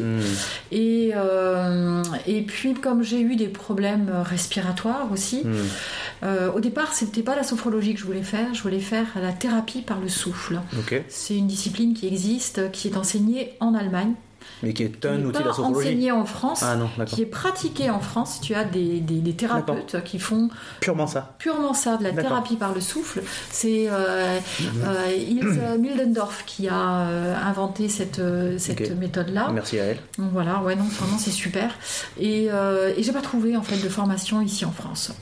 Donc euh, j'ai cherché quelque chose Ouais. d'à peu près équivalent. Et la sophrologie est arrivée euh, vraiment Bah, bien façon, la, clairement devant moi. la sophrologie en France, j'ai l'impression que c'est un peu ça. On a l'impression. Enfin, moi, je l'aurais Oui. vu comme ça parce que je suis. C'est entre guillemets la thérapie par le souffle, mais à la française quoi. Ouais. Mais Ouais, Évidemment, ouais, toi, tu oui, dire- voilà. Alors après, dans la sophrologie, euh, je, je me suis bien renseignée quand même avant parce qu'il y, a- il y a Mm. toutes sortes de courants. bah. Et euh, j'ai choisi le, la formation qui me paraissait la plus cartésienne possible. Voilà, c'était important qu'il y ait un aspect scientifique euh, et surtout pas d'élucubration trop, euh, trop, euh, je veux dire, euh, qui pourrait friser le charlatanisme ou ce genre de Mm. choses. Il fallait absolument que qu'il y ait des médecins dans la formation, Hmm. des, et d'ailleurs les Pas des scientifiques en tout cas, des personnes qui ont réfléchi le- et qui Oui, ont, oui. qui ont, euh, une... parce qu'on peut ne pas forcément être médecin, mais au moins avoir une- des études scientifiques qui permettent d'appuyer les formateurs pour des- moi devaient être euh, de la méthode quoi. de voilà, qu'ils aient vraiment une Mm. méthode scientifique et qu'ils la développent. hein. Et, euh, et voilà. Et donc euh, j'ai trouvé cette école et, euh, et voilà, j'ai fait ma formation en deux ans. Et, Deux ans, cours du soir? Euh, ça non, non, non, non, c'était une formation continue. Et donc euh, j'étais, euh, donc je, je- je sortais un petit peu de, c'est mon employeur qui me qui m'a Mhm. payé euh, la formation Ouais. en partie. Moi j'en Ouais. ai payé une partie aussi. grâce au truc de formation continue. Oui, c'est Mhm. ça, exactement. Et donc, il y avait des plages de temps dans la semaine accordées pour ma formation. Donc, je m'extrayais de, du, du planning de, de l'opéra et, et j'allais à ma formation. C'était super. Ah, donc tu allais en physique, ouais. Ouais. C'était pas un truc à distance. Ah non, non, pas à distance, Mhm. c'était hors de question. Moi, j'ai besoin, j'ai besoin que mon corps participe, que ce soit pas juste quelque chose de visuel, euh, une fausse fun. Et j'ai besoin de, de voir les gens. Et, euh, Et voilà. pour ma propre curiosité, c'est diplômant ou certifiant? C'est diplômant. Ok. Voilà. C'est-à-dire que t'as un bac plus 2 là? Euh, non, alors peut-être que je sais pas la différence C'est peut-être équivalent. diplômant et certifiant. Ouais, c'est- Diplôme, Ah, C'est certifiant. c'est, euh, reconnu, c'est un diplôme qui est reconnu par l'État? Ah Ouais. ouais, non, non, non, c'est certificat, c'est juste que c'est- une sorte de confiance, de contrat de confiance que tu passes avec euh, les personnes que tu vas recevoir D'ailleurs, l'Institut de sophrologie aimerait bien, euh, l'association sophrologique de France aimerait bien que ça devienne euh, diplômant, Hmm. mais non, c'est- c'est c'est certifiant. Donc, Ok. J'étais pas très sûre de- du terme. Donc, euh, donc voilà. Voilà, et aujourd'hui dans ma pratique, alors euh, j'ai longtemps hésité euh, à devenir euh, purement sophrologue, Ok. Voilà. mais euh, c'est impossible pour moi de quitter le, le monde du chant. Ok. Euh, et en fait, euh, j'ai développé, comment dire, une technique liée à la voix, une technique de sophrologie. Euh, j'ai développé des exercices spécifiques pour une meilleure euh, prise de conscience de ce qu'est la voix pour Mm. soi, parce que pour chacun c'est un peu différent, même si on Mm. a un mécanisme universel dans le quand ça se passe bien voilà Euh, on a quand même la voix c'est quelque chose de tellement intime et de et de tellement euh, personnel oui, c'est vraiment ça personnel que chacun euh, la situe euh, pas forcément au même endroit Hmm. voilà et donc, euh, euh, remettre les choses à leur place, donner une euh, dimension anatomique à la voix, donc en passant par le savoir anatomique, Mm. euh, le savoir sensitif, Hmm. correspond pas forcément au savoir euh, anatomique, Hmm. et relier tout ça, de travailler sur la respiration, qui est vraiment Hmm. le moteur de la voix. Pas de respi, pas Mm. de voix, Mm. pas compliqué. Hein, Mm. voilà. et, euh, et voilà, et donc euh, j'ai développé euh, toute une technique autour de la. Donc aujourd'hui, je fais de la sophro-voix. Mm. si D'accord. Et tu commences à avoir des patients? Oui. Enfin, donc tu, Oui. tu m'as dit que tu les. Enfin, quand on en a parlé rapidement, tu Oui. m'as dit que tu les appelais pas des patients, tu Non. les appelles des. Des clients. Ah, t'as pas dit élèves Ce sont des élèves, mais en- Ah. à l'institut de, so- Non, de toi. Alors pour moi, ce sont Je des veux pas. Mais, Mais, je, en- veux dire, mais c'est pour quand toi. important parle. de le dire parce Oui, que si- en sophrologie, on n'a pas de patients, Eh oui, t'as on médical. a des clients. Hmm. Donc ça, c'est très important de, de le, de le Mais mettre ça, c'est en- la, la formation. Mais ce qui m'importe, c'est ce que toi. Ce sont des élèves. Hmm. ouais. Et euh, dans ma pratique, euh, dans la pratique euh, du, du chant, euh, c'est incroyable ce qu'apporte euh, la sophrologie. Ça, Hmm. ça- justement, je parlais des limites euh, tout à l'heure, des limites du corps ressenti, etc. Et euh, tout d'un coup, euh, moi, avant de faire de la sophro, je parlais du, du corps chantant. Hmm. qui n'est pas le corps limité Mm. par notre peau. Et, et la sophro arrive à, à bien faire sentir ça en fait. Et c'est très important. Voilà. Ça, je peux- Bah, peux oui, en bien sûr. fait, euh, Mais bien ben, sûr. En fait, ce que tu décris euh, par rapport à la sophro, ça me, ça, ça résonne. J'ai j'ai fait une formation euh, euh, d'hypnose. Euh, c'est un type d'hypnose en fait euh, qui s'appelle technique d'activation de conscience. Euh, et depuis que j'ai fait cette formation, donc d'abord je l'utilise euh, très souvent euh, avec mes patients euh, en ortho comme en ostéo, Mhm. parce qu'il y a un champ d'application qui est assez large au vu de, de, de mes patients, quoi, en Mhm. fait.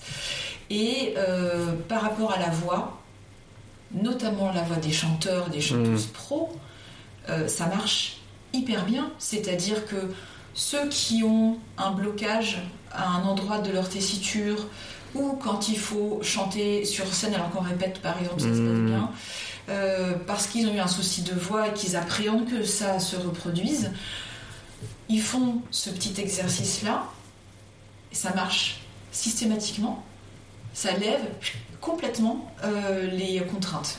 C'est fabuleux quoi. Hmm. c'est moi je, à, ch- à chaque fois je, je me dis mais c'est c'est presque magique tellement on fait ce lien entre le corps et le psychisme et le cerveau quoi en fait et à quel point quand il y a quand ce lien là est fluide Mm. à quel point bah comme tu dis le corps n'a plus de, Ouais. plus de, de, de limite Mm. c'est un corps chantant qui, qui va bien plus loin Mm. que les que, que, que ses contours quoi. Ouais, Ouais. ouais, ouais. La façon, c'est de trouver le déclic, la- la- le, le bon déclic. ça, parce que je sais que moi, dans ma vie, il y a plein de choses qui ne- n'ont pu se résoudre que parce que la personne m'avait donné la bonne image mentale à- dans laquelle me représenter, Mm.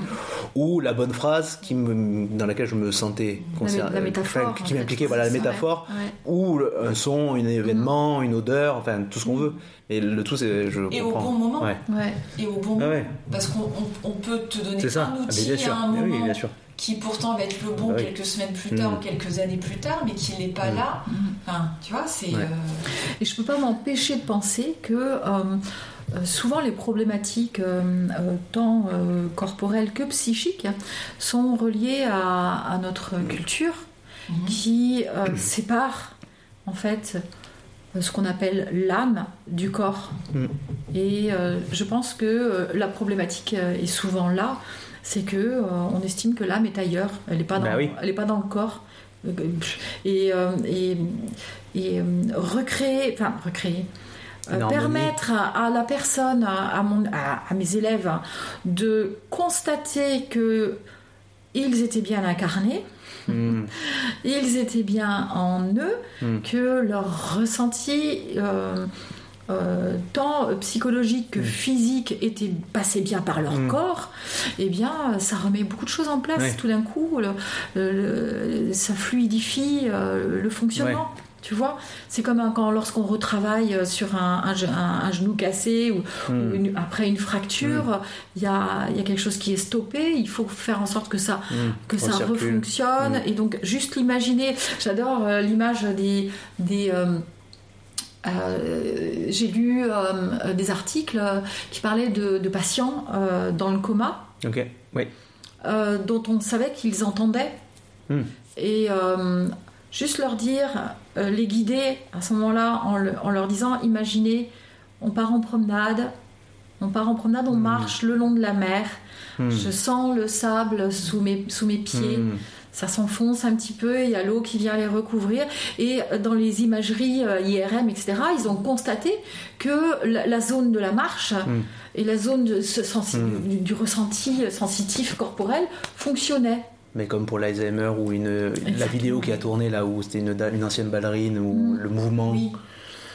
tout ça c'est important hein, Voilà, c'est pour ça. faire retravailler des réflexes qu'on avait. Et, Ouais. et, euh, je vais faire une petite transition abrupte parce qu'il y a trois segments que je veux aborder, mais avant de passer aux deux derniers segments, si vous êtes d'accord. Euh, comment, parce que là c'est encore une fois c'est ce que je ce que je veux travailler, c'est comment vos travails respectifs à l'heure actuelle vous apportent euh, une relation à l'autre dans la vie de tous les jours différente? Est-ce que ça, ça est-ce que vous voyez tout un, un, ensemble de choses qui sont toutes intriquées les unes dans les autres et vous pouvez pas vraiment faire le distinguo? Ou est-ce qu'il y a votre vie perso, votre vie pro? En quoi tout ça, ça vous a, vous voyez des modifications dans votre vie de tous les jours s'il y en a? Est-ce que ma question est claire? Bah, je pense, euh, tu vas me dire euh, avec la réponse que je vais te faire. Mais euh, pour moi, il y a une distinction entre vie personnelle et vie pro. Elle, est, elle est nécessaire en fait. Elle est même pas importante, elle est nécessaire. Mhm. C'est, ça me semble juste sain en mhm. fait qu'il y en ait une. après, je, je, pense qu'elles s'influencent l'une l'autre. C'est-à-dire que euh, euh, mes semaines de travail influencent ma vie personnelle, c'est-à-dire que mes semaines de travail sont très remplies. Donc je rentre tard le soir, je commence tout le mm. matin. Euh, il faut que le quotidien roule. Mhm. Il ne faut pas qu'il y ait des grains de sable. Je n'aime pas les grains de sable hein, dans le quotidien parce que c'est prise de tête. Donc tu marches pas sur le sable comme Muriel vient de le dire euh. Si, mais quand je suis en vacances. Ah ouais, d'accord. Tu vois Voilà. c'est la bonne période quoi. Voilà.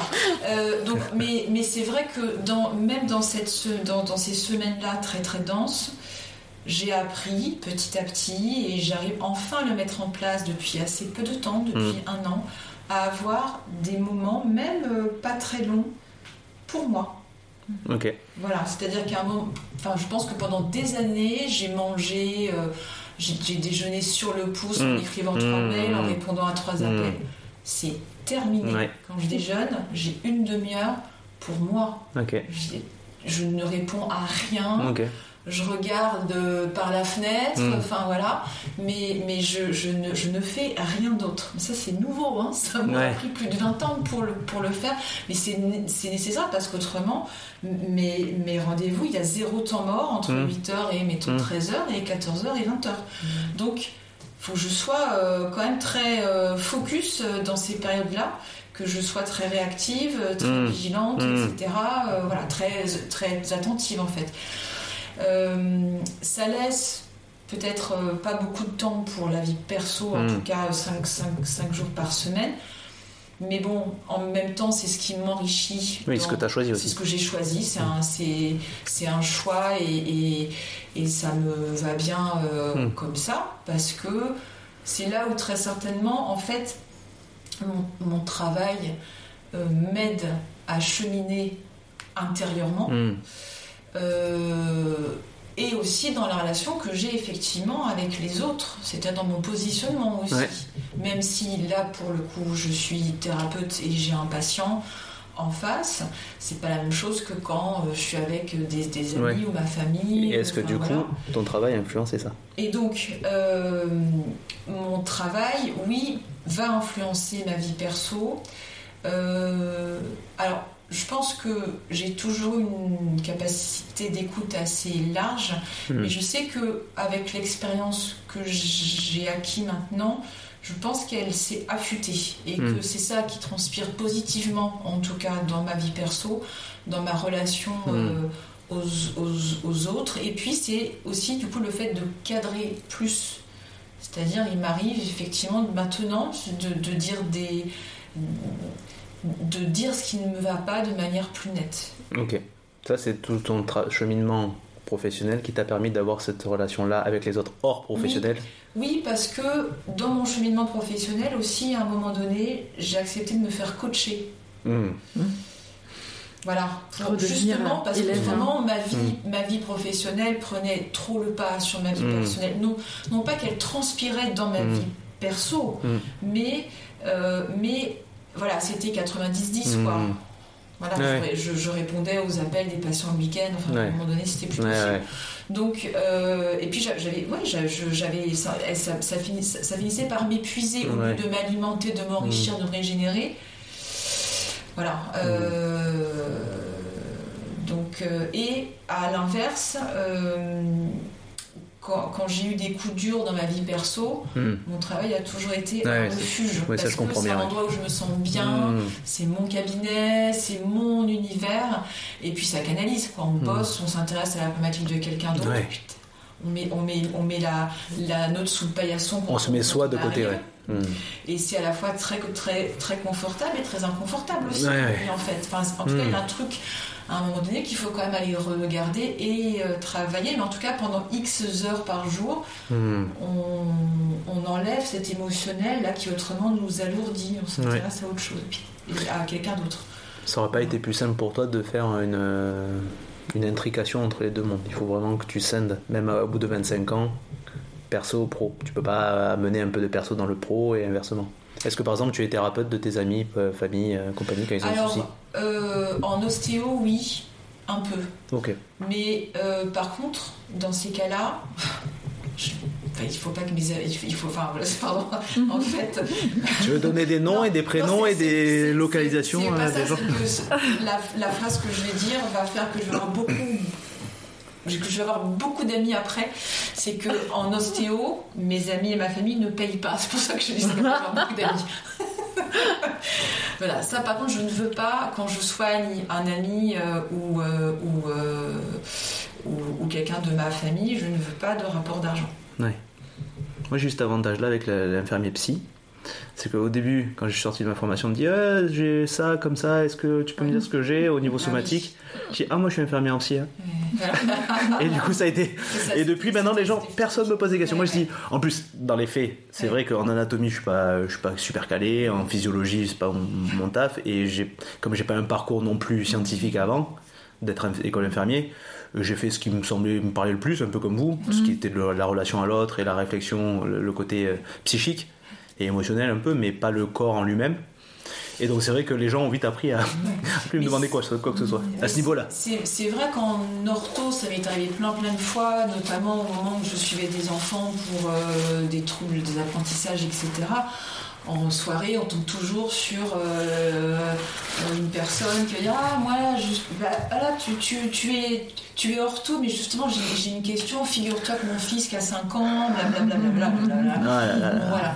Donc, à chaque fois, j'y ai répondu évidemment dans la mesure de mes capacités, jusqu'au moment où j'ai arrêté de faire ce type de prise en charge et où j'ai dit Ah, alors moi j'en fais plus depuis 10 Bah ans, oui. euh, adressez-vous à quelqu'un d'autre. Euh, mais alors, ça, ça m'a jamais vraiment gêné de, de répondre à ça après avec la. Euh, voilà, à chaque fois je dis attention, euh, je, je réponds en fonction des éléments que tu me donnes et, et en fonction de mes connaissances à moi qui sont forcément imparfaites euh, parce que je suis humaine et que j'aurais jamais fini de me Mm. former quoi. Et de l'énergie que tu as à ce moment-là, parce Et que de des fois, je suppose que tu as des journées bien remplies, que tu pas envie en plus de reparler du taf une fois que tu sors de ton Oui, taf. alors ça c'est vrai. Mm. Ça c'est vrai que quand je sors du boulot, euh, j'ai pas forcément envie de parler boulot. Hmm. Ça c'est vrai. Et d'ailleurs la plupart, enfin, j'ai des très bonnes copines euh, euh, qui sont qui sont orthophonistes et avec lesquelles quand on se voit, bah, on peut parler un peu de boulot, mais on parle de tas d'autres choses aussi parce que je pense qu'on a la même envie, c'est de Mm. parler d'autres choses. Ouais, Euh, mais j'ai beaucoup d'amis qui font autre chose, Ouais. qui sont pas forcément même soignants en Mm. fait. Hmm. J'ai besoin aussi dans ma vie perso d'avoir un autre rapport que ça. Et toi, Muriel? Alors, euh, moi, je fais. Alors, euh, comme j'ai deux casquettes. euh, ouais, Aussi bien le chant que la sophro, est-ce que ça a impliqué une, ça a une impli- oui, mais dans le chant, j'ai déjà deux casquettes. Ok. J'ai, donc, j'ai trois casquettes en tout. Donc, j'ai mon métier. Tu les portes de- en même temps? Ouais, ouais, fait ouais. beaucoup, Je- quand même. en fait, je, Ouais, je les interchange. Mmh. Voilà. Et, euh, et donc, euh, dans, pour parler donc de mon métier euh, à, à l'opéra, Hmm. euh, c'est difficile de ne pas le faire rentrer, enfin, de, de l'empêcher d'entrer dans ma vie privée parce qu'il m'habite en permanence. Je veux Mhm. dire, quand on travaille sur une œuvre, euh, eh bien, euh, la musique, euh, elle est Ouais. tout le temps dans ma tête. J'ai- la maison. les phrases, j'ai les. en plus, bon, il faut chauffer la voix avant d'aller au travail. Mhm. Il faut, il faut se mettre. Voilà, il faut se, il faut physiquement euh, tout le temps. Donc les, limites entre ma vie privée et l'opéra, c'est un petit peu compliqué. Ensuite, les limites entre les cours de chant proprement dit, pardon, les cours de chant et euh, ma vie privée. Là, par contre, je mets un cadre euh, bien défini. Un cours de chant est un cours de chant et, et jamais je ne laisse déborder le cours de chant, ça pourrait riper facilement Mm. euh, vers euh, un moment, euh, je veux dire, une thérapie psychologique où vraiment j'essaye d'éviter parce que je- tout simplement je ne suis pas psychologue. Et, euh, et donc, quand je. le- le- les, les tra- les travers ou les petits bonheurs, je sais pas, ça, ça dépend comment on le prend, mais le chant, en fait, ça- on- on- quand on, quand on, on apprend à chanter, euh, quand on apprend à utiliser sa voix, on se met à nu, euh, presque malgré soi. Mm. Je veux dire, si, si on se met pas à nu, la, la voix euh, ne, ne peut pas émerger, ne peut pas. voilà, si, si on, on l'habille trop avec des idées préconçues sur la voix, ça fonctionne pas. Hmm. Voilà. Et donc, euh, quelque part, on est obligé de se déshabiller. euh, et le professeur, le, le bon professeur, va tout faire pour faire émerger cette voix euh, nature, enfin cette vraie voix de, du, du, corps, du corps chantant. Voilà. Hmm. Et donc, euh, pour ça, des fois, euh, les métaphores que j'utilise peuvent atteindre sans que je le sache, je ne Mm. connais pas vraiment la personne Ouais. qui est en face de moi. Donc les métaphores utilisées peuvent atteindre Mm. des points euh, délicats, Mm. des, des- des vulnérabilités euh, chez l'élève et qui font euh, donc surgir des traumatismes Mm. soudains. Ça m'est arrivé, c'était pas de ma faute, hein, Hmm. mais ça m'est arrivé de- de- d'avoir des élèves qui s'effondrent en pleurs parce que telle, telle métaphore ou tel exercice a fait remonter des émotions et des, et, et des choses. Et donc là, c'est, je fais toujours extrêmement attention, je suis prudente et Ben oui, euh, attentive, euh, accueillante, mais en même temps, Oui, normal. je, fais vraiment une séparation euh, entre ce qu'est un cours de chant et ce qu'est une, une thérapie. Et, Et ça a apporté et- quoi et dans je, ta le, je le dis, je le dis en fait Je à mes élèves. euh, eh ben, voilà, je- j'accueille tes larmes. Hmm. euh, voilà, tu respires. Je, je lui demande pas pourquoi Non, non, euh, la personne pleure. Je- voilà, tu, tu accueilles les émotions. Elles sont là, elles émergent très bien. Tu les Mm. accueilles. Ça, c'est la sophrologue qui parle. Hmm. Et euh, tu, tu les laisses passer. Et maintenant, on va pouvoir reprendre le cours tranquillement. Et tu vas continuer à aller dans ton ressenti. Mm. Et tu vas, tu vas l'accueillir toi aussi. Mm. Voilà. Et, euh, et donc, ça passe. Et je veux pas euh, forcément oui, euh, savoir. Je le dis. Je le dis. ne- tu sais que ça, c'est arrivé. Tu sais que l'émotion là est sortie à ce moment, à ce moment précis. Hmm. Et toi seul sais pourquoi. Et voilà. Et comme ça, j'arrive à, euh, à canaliser, parce que ce serait un peu trop facile. hein. Mais et toi Quel- En quoi ça a eu une influence dans ta vie perso, tout ce que tu as fait C'est énorme. que- Est-ce que tu vois des changements depuis que tu fais tout ça dans ta vie perso, Oui, dans ton rapport à l'autre, dans la vie perso? Oui, oui. Alors, dans mon rapport à l'autre, euh, beaucoup. Euh, D'abord parce que euh, l'autre. et c'est, c'est, je- j'enfonce une porte ouverte. L'autre est un étranger. Ouais. Et donc Donc, pour moi, ça n'a, ça n'a jamais été simple. euh. L'autre, ça n'a jamais été Hmm. simple. Ça a toujours été euh, un mystère. que j'ai, j'ai- c'est- j'ai- j'ai toujours voulu savoir comment euh, était l'autre. Et des fois, euh, euh, j'ai peut-être un petit côté autiste, je sais pas. Mais des, des, des fois, j'ai, je, je, je, pourrais être dans, mon, dans ma curiosité, dans, Hmm. dans mon questionnement. En tout cas, adolescente, j'étais beaucoup comme Hmm. ça. À savoir, mais comment tu fonctionnes, comment tu marches, comment tu D'accord, t'aimerais ça. j'ai- J'aime beaucoup ça. Mm, ok. J'aime beaucoup beaucoup ça. Et dans les cours de chant, justement, je, me, je, je me canalise moi-même Hmm. à respecter absolument ce qu'est l'autre, parce qu'il est intéressant euh, là, comme Mm. ça, avec sa voix. Tu rentres pas dans sa bulle forcément. Non, non, non, je rentre Mm. pas. Et pour la sophrologie, je fais pareil. Parce que je ne suis pas une thérapeute. Oui, mais donc du coup, arrives à, tu vois quand même qu'il y a une, une, une conséquence sur ta, ta vie, dans ton rapport à l'autre depuis? Ah, mais complètement, complètement. Parce qu'avant, justement, j'avais, j'étais intrusive. Et aujourd'hui, je ne suis plus intrusive Ouais, du tout. tu avec des pincettes. C'est pas que je, je viens avec des pincettes, c'est juste que je laisse l'autre émerger s'il le souhaite. Hmm. Avant, j'allais chercher. Ouais, Aujourd'hui, je ne vais pas Eh oui. chercher. oui, oui. oui. Voilà, ça émerge ou ça n'émerge pas. Ouais, Ça énorme. surgit aussi ou ça ne surgit pas. Tu es, dans, tu, tu es dans ton neutre. Oui, j'essaye d'être le, le plus neutre possible et surtout, j'essaye de laisser l'autre être ce qu'il est. Mais aussi bien dans ton travail que quand tu rencontres des gens en général C'est ça que tu veux dire? Oui. Je veux dire, là, pour le coup, Ah oui, ça j'ai l'impression quand même qu'il y a une légère différence entre Agnès et toi. Toi, c'est un yo-yo permanent, j'ai l'impression. C'est même pas un yo-yo, c'est un état. Enfin, oui, voilà, mais je veux dire, ce que je veux dire, c'est que les deux, pour le coup, sont intriqués, le perso Oui. et le pro, tandis que toi, c'est scindé. C'est un peu plus Même simple. s'il y a des ponts, Oui, oui, oui. évidemment, parce qu'on ne peut pas être euh, Bah non. absolument euh, des, euh, séparé euh, tout, mais toi, c'est beaucoup plus euh, un ensemble euh, qui bouge, qui, Ah oui, qui moi bouge je, pas. je, je, je peux pas, je, peux pas ne, ne, ne pas, euh, comment dire, je sais pas comment le dire. euh, Oui, non, mais tu peux pas faire la- du distinguo séparé. C'est tu es ce que tu es au pro, au perso, c'est pareil. Oui, c'est ça. Oui, mais parce que finalement, là, moi, dans le dernier épisode, le- ce qu'on a évoqué, c'est parce que je, je me pose des fois les questions de la légitimité de ma pratique Mhm. perso, enfin perso dans le pro. Et en fait, finalement, euh, dans les questions de comment on évolue, euh, tout ça, je me suis euh, les personnes avec qui j'étais m'ont bien fait comprendre que finalement, enfin, par le biais des, des- de la conversation, j'ai compris enfin un truc qui me qui me manquait justement la bonne image quoi. En fait, je ne fais qu'être moi Mm. dans toutes mes sphères avec la facette que j'emploie pour chaque truc, mais je reste moi. Mais c'est juste c'est un moi qui s'affine pour pouvoir mieux répondre à l'autre. Donc c'est de l'adaptation en fait. C'est la- ce que je travaille ça. dans mon métier, c'est l'adaptation.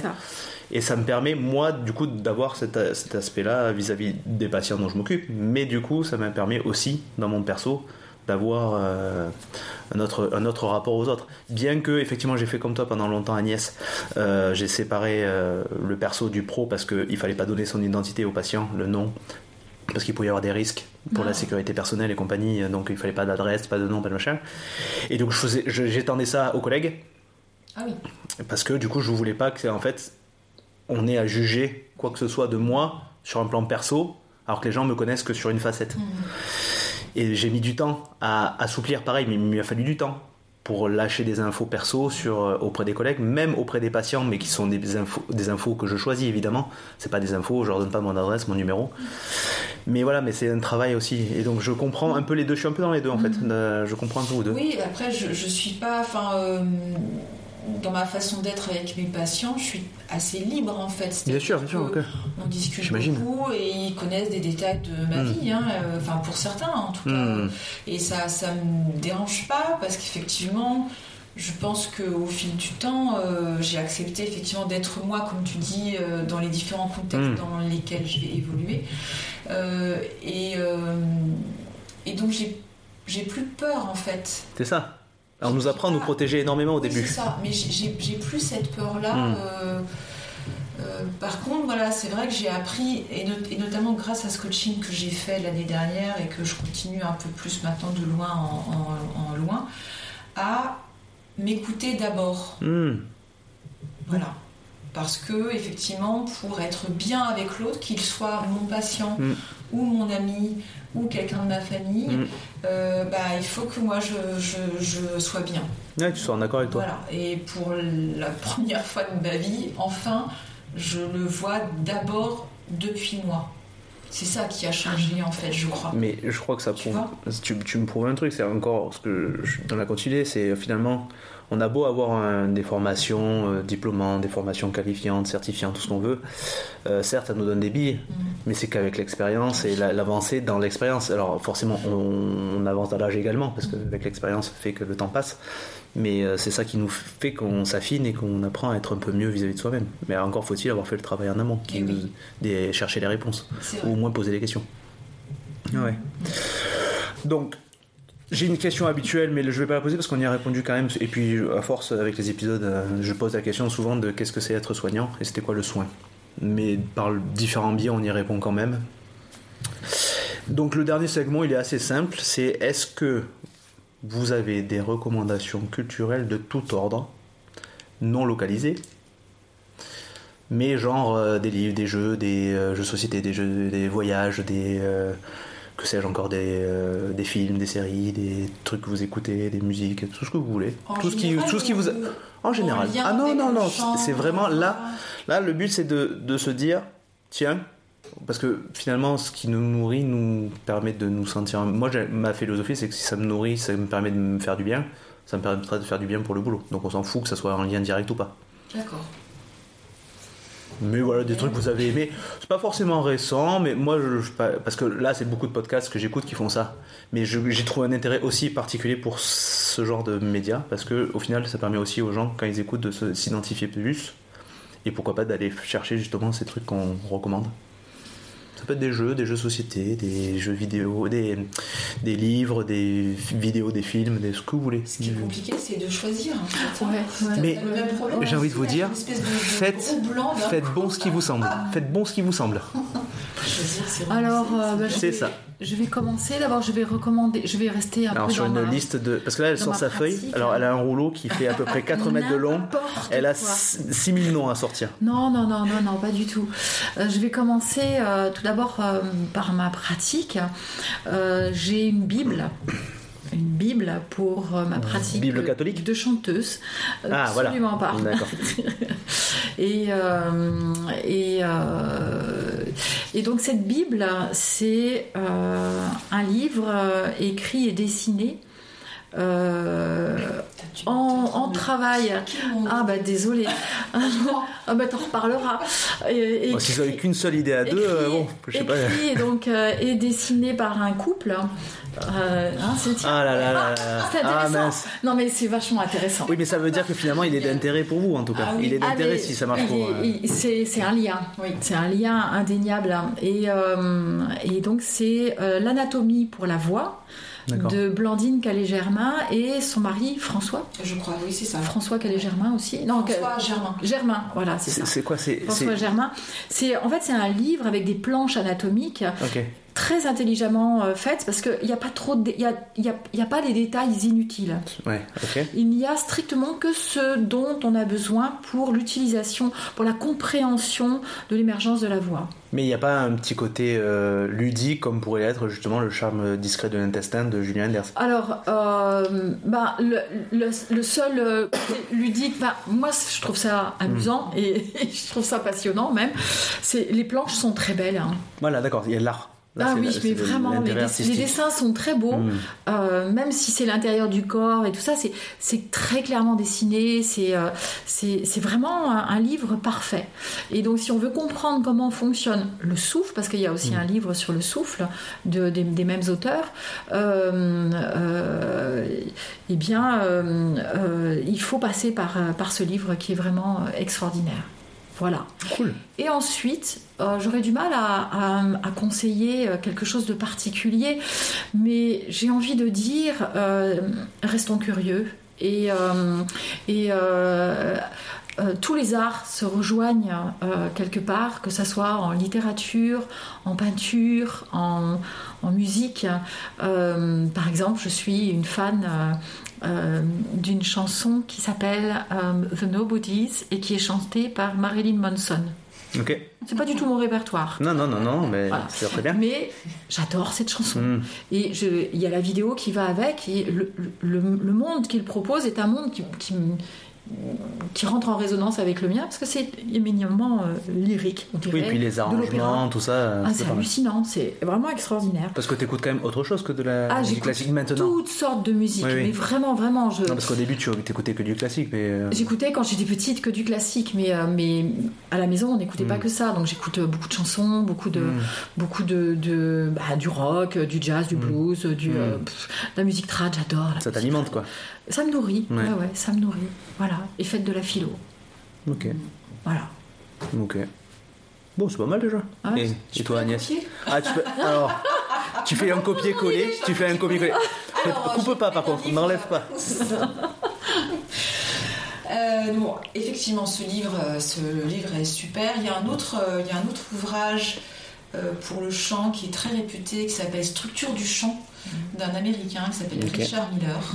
Ok. Voilà, l'ai aussi. qui est alors euh, moins ludique. Hein. Ouais. Euh, C'est beaucoup écrit, beaucoup beaucoup écrit, petit caractère. Là, c'est très informatif, quoi. Ah, c'est ça qui c'est. hyper informatif. C'est une bible là pour, pour, Ah, c'est génial. pour le coup. C'est Mm. très dense, mais il y a Mm. plein d'infos. C'est Mm. super. Bon voilà, ça c'était la parenthèse pro. Après, j'allais effectivement dire la même chose, c'est-à-dire euh, de, de, de laisser circuler l'art en nous, Mm. les arts en nous, parce qu'ils nous, ils nous, font, ils nous permettent de, de, de contacter nos émotions en fait. Et euh, dans notre cheminement, dans, dans, notre cheminement intérieur comme dans, dans le travail sur la voie, euh, c'est tellement euh, essentiel d'être en hmm. contact avec ça pour nourrir, pour évoluer, hmm. pour construire. Hmm. Voilà, après, si bah, je dois donner, moi, des choses qui me, qui me touchent particulièrement. Pas forcément en lien avec le pro, hein non, non, bah non, là c'est pas. Du coup, ce serait pas en lien avec le pro, mais tout à l'heure, tu vois, je me disais, tiens, et en livre, qu'est-ce qui. En, en, littérature, qu'est-ce qui t'a mhm. touché? Euh, J'ai redécouvert. Enfin, j'ai découvert vraiment l'écriture de Proust quand j'avais 40 ans. Je le sentais arriver. C'est vrai? J'ai découvert, j'ai redécouvert, j'ai découvert l'écriture de, et là j'ai senti le Proust, arriver. j'ai adoré et je trouve que c'est une écriture magnifique et j'en ai pas eu de J'en ai pas eu d'aussi belle depuis tellement longtemps. Hmm. Euh, et même celle que je trouve belle, euh, plus contemporain, il y a Laurent, Laurent Godet, je trouve qu'il écrit très, ah très bien. Mais c'est pas du tout pareil. Lui, Proust, il a une écriture incroyable. La Proust, c'est Proust, quoi. incroyable. Hmm. Oui, mais on a l'impression que c'est ennuyeux. Mais il a des descriptions, euh, que ce soit architecturales dans les premiers tomes ou de ressenti, justement de relation entre les êtres, mais c'est tellement euh, fin dans son analyse, hmm. c'est impressionnant. Ça, ça m'a scotché. Non, mais est-ce que c'est ennuyeux parce que c'est long ou est-ce que c'est ennuyeux parce que c'est difficile de rentrer dans ce qu'il propose Parce que c'est difficile, parce que, parce que ce sont des, des, des phrases longues hmm. avec, un, avec un vocabulaire qui est soutenu et qu'on n'a hmm. plus l'habitude. Il faut être cortiqué, quoi. ça, mais euh, c'est magnifique, quoi. C'est pour, pour le coup, c'est toute la beauté d'une langue, euh, je trouve, qui est magnifiée, quoi. La poésie aussi. La poésie, c'est tellement génial. Alors là, tu vois, je pensais à, enfin, quand, quand, je pensais à la poésie, je pensais à quelque chose de plus français et classique. Et il y a Brutigan qui m'est venu, qui est un, qui est un poète américain qui est décédé. C'est la génération des Carver, euh, euh, Harrison. Euh, John Fante, tout ça. Voilà, c'est cette mouvance-là. Et c'est magnifique, Brutigan. C'est magnifique. C'est plein d'émotions. Voilà, bon, ça, ça, suffit parce que autrement, moi, je vais sortir ma. Non, mais, non, mais je, toutes les deux. Non, mais toutes les deux. De Cynthia Fleury, euh, ouais, Cynthia, ah ouais, de la vulnérabilité. Sigil Amer, moi j'ai lu son Sigil Amer qui est où Qui est ardu. Euh... Mais là, elle, a sorti un manifeste avec euh, Vincent, Vincent ou Antoine Fenoglio, je, je, mm. toujours son prénom, euh, sur. il liste ce qui ne peut être volé. Ah oui. C'est-à-dire dans une vie, ce à quoi on peut s'accrocher pour continuer à, évoluer, mhm. à passer éventuellement sous les radars aussi. Mhm. C'est hyper intéressant. Ah ouais. ça se trouve dans toutes les bonnes euh, librairies de France et de Navarre. voilà Navarre. Euh, je vais faire une petite recommandation, mais euh, parce que là c'était le livre du moment qui m'a hum, pas rendu neutre mais ni en mais qui m'a pas rendu hyper positif non plus, mais ni hyper négatif, mais finalement quand même la balance. Non, je, la balance est quand même en faveur du négatif parce que ça m'a énervé. Mais énervé parce que l'auteur je la trouve très très forte. C'est Joyce Orman, s'appelle, enfin l'autrice s'appelle Joyce Orman et elle a écrit À la folie. Donc elle décrit euh, son passage dans un service de psychiatrie en admission. Euh, elle y va pendant un an tous les mercredis. Elle décrit de façon admirable euh, la souffrance psychique, elle y met de la littérature derrière le délire, elle y met du sens, elle y met du contexte, elle y met du vécu. Elle explique à quel point on, peut déshumaniser les personnes qu'on a en soins. Là, elle parle de la psy, mais je pense qu'on peut le généraliser à tous les aspects, parce que c'est quand même un biais, entre guillemets, cognitif, qu'on le veuille ou qu'on le veuille pas. Euh, c'est quand même euh, notre profession nous amène à avoir des fois un peu la difficulté de se remettre au même niveau que la personne qu'on a en face. Il y en a qui arrivent admirablement, mais quand même, ça nécessite de le comprendre un petit peu en tout cas. Vachement bien. Elle comprend, elle met bien en avant, en exergue tous les dysfonctionnements qu'il y a à l'hôpital, dans la fonction publique hospitalière, notamment en psychiatrie, les problèmes administratifs, les problèmes des soignants qui sont dépassés par les situations qu'ils rencontrent, mais aussi bien par les injonctions administratives. Mais là où ça s'arrête pour moi, c'est que comme ça me renvoie à un vécu que j'ai connu pendant longtemps euh, je me sens à la fois un peu coupable par certains aspects qu'elle peut décrire, que je, m'identifie, donc ça me met mal, donc je vais pas non plus dire que mhm. c'est neutre ma, critique, hein, c'est pas parce que sur un plan littéraire, elle m'a surprise parce que vraiment les trois premières pages, je me dis bon, bah, c'est un journal personnel d'une nana qui a écrit un petit bouquin sur la psy, elle croit avoir compris. Non, elle a quand même une grosse réflexion sur la sociologie, l'ethnologie, enfin vraiment on sent qu'il y a du, de l'érudition derrière et elle en fait quelque chose de littéraire. Mhm. Mais là où elle m'a agacé, c'est justement parce que je la trouve très forte elle s'est arrêtée là, à la description de ces personnes qui sont en marche, mais elle n'a pas expliqué pourquoi vraiment euh, les soignants sont des fois euh, détachés de, des problèmes de leurs patients, euh, les soignants au sens très large du terme. elle met en avant quelques personnes qui sortent du lot, des, une ASH qui a l'air admirable, le, un, infirmier qui a 40 ans de métier, qui réfléchit, mais c'est des, des, phénomènes qui ne font que renforcer, c'est l'exception qui fait renforcer la règle. Et elle, dit à un moment, les soignants, pour parler des infirmiers notamment, et infirmières, euh, ne sont que, c'est mon interprétation que je donne, hein, euh, ne sont que les, soit les alliés de l'administration, soit les victimes. Ce qui fait que ça limite un peu. Alors, je pour moi, ça a percuté. Évidemment, il y a tellement d'autres choses derrière. Je lui reproche un petit peu de ne pas avoir euh, proposer des trucs, de pas, justement de se mettre en constat et de son prisme, de bien préciser qu'elle elle est écrivaine et qu'elle n'est pas dans le vécu. C'est aussi pour ça que je fais ce podcast, pour que les gens parlent de leur vécu, pour qu'on comprenne un peu mieux ce qu'on vit. Ça n'excuse pas tout, ça n'explique pas tout, mais ça aide. Là, je me suis senti plus tout le temps en mode, euh, bah, j'en ai marre, je me flagelle. Et euh, je me sentais un peu mal par rapport à ça. Et donc, du coup, le fait qu'elle mette en avant effectivement un dysfonctionnement, c'est très bien, mais j'aurais aimé qu'elle montre un petit peu le côté lumineux des soignants, bah de l'implication que ça implique, que ça, ça, ça, génère, sans pour autant être dans le, le béni oui-oui. Hein. Mais voilà. Et donc, l'énervement était à la hauteur de mon admiration pour sa, capacité à avoir analysé quelque chose. Je suis toujours en admiration quand j'ai un médecin qui peut m'expliquer, mettre du vécu, du contexte, quand on lui donne juste des signes purement euh, cliniques qui sont assez euh, rébarbatifs, assez euh, jargon et compagnie, et elle met de la vie dedans, de la littérature dans un. Voilà. Et bien Joyce Orman fait ça, mais elle s'est arrêtée un peu dans son jugement qu'elle avait j'ai pas pu le finir alors que c'est un livre assez court. Je suis aux trois quarts, on va dire. Écris-lui. Voilà. Non, mais peut-être qu'elle écoutera ça ou pas. En tout cas, je serais ravi d'en parler avec elle si c'est l'occasion. Mais voilà, c'est plus de l'agacement pour ce que ça me renvoie que vraiment l'effet. Et j'ai peur des fois que ça, ça raccourcisse un petit peu la, façon dont on est perçu. J'ai entendu récemment un, un, un copain, un collègue qui me raconte qu'il a un autre gars qu'on connaît qui une fois va dans un café philo ou quelque chose comme ça, hein, et qui dit qu'il est infirmier en psy, il se fait huer comme euh, se ferait huer un gars de, policier. Ah c'est pas que c'est. Encore une fois, l'exemple ne vaut pas généralité. Mm. Hein.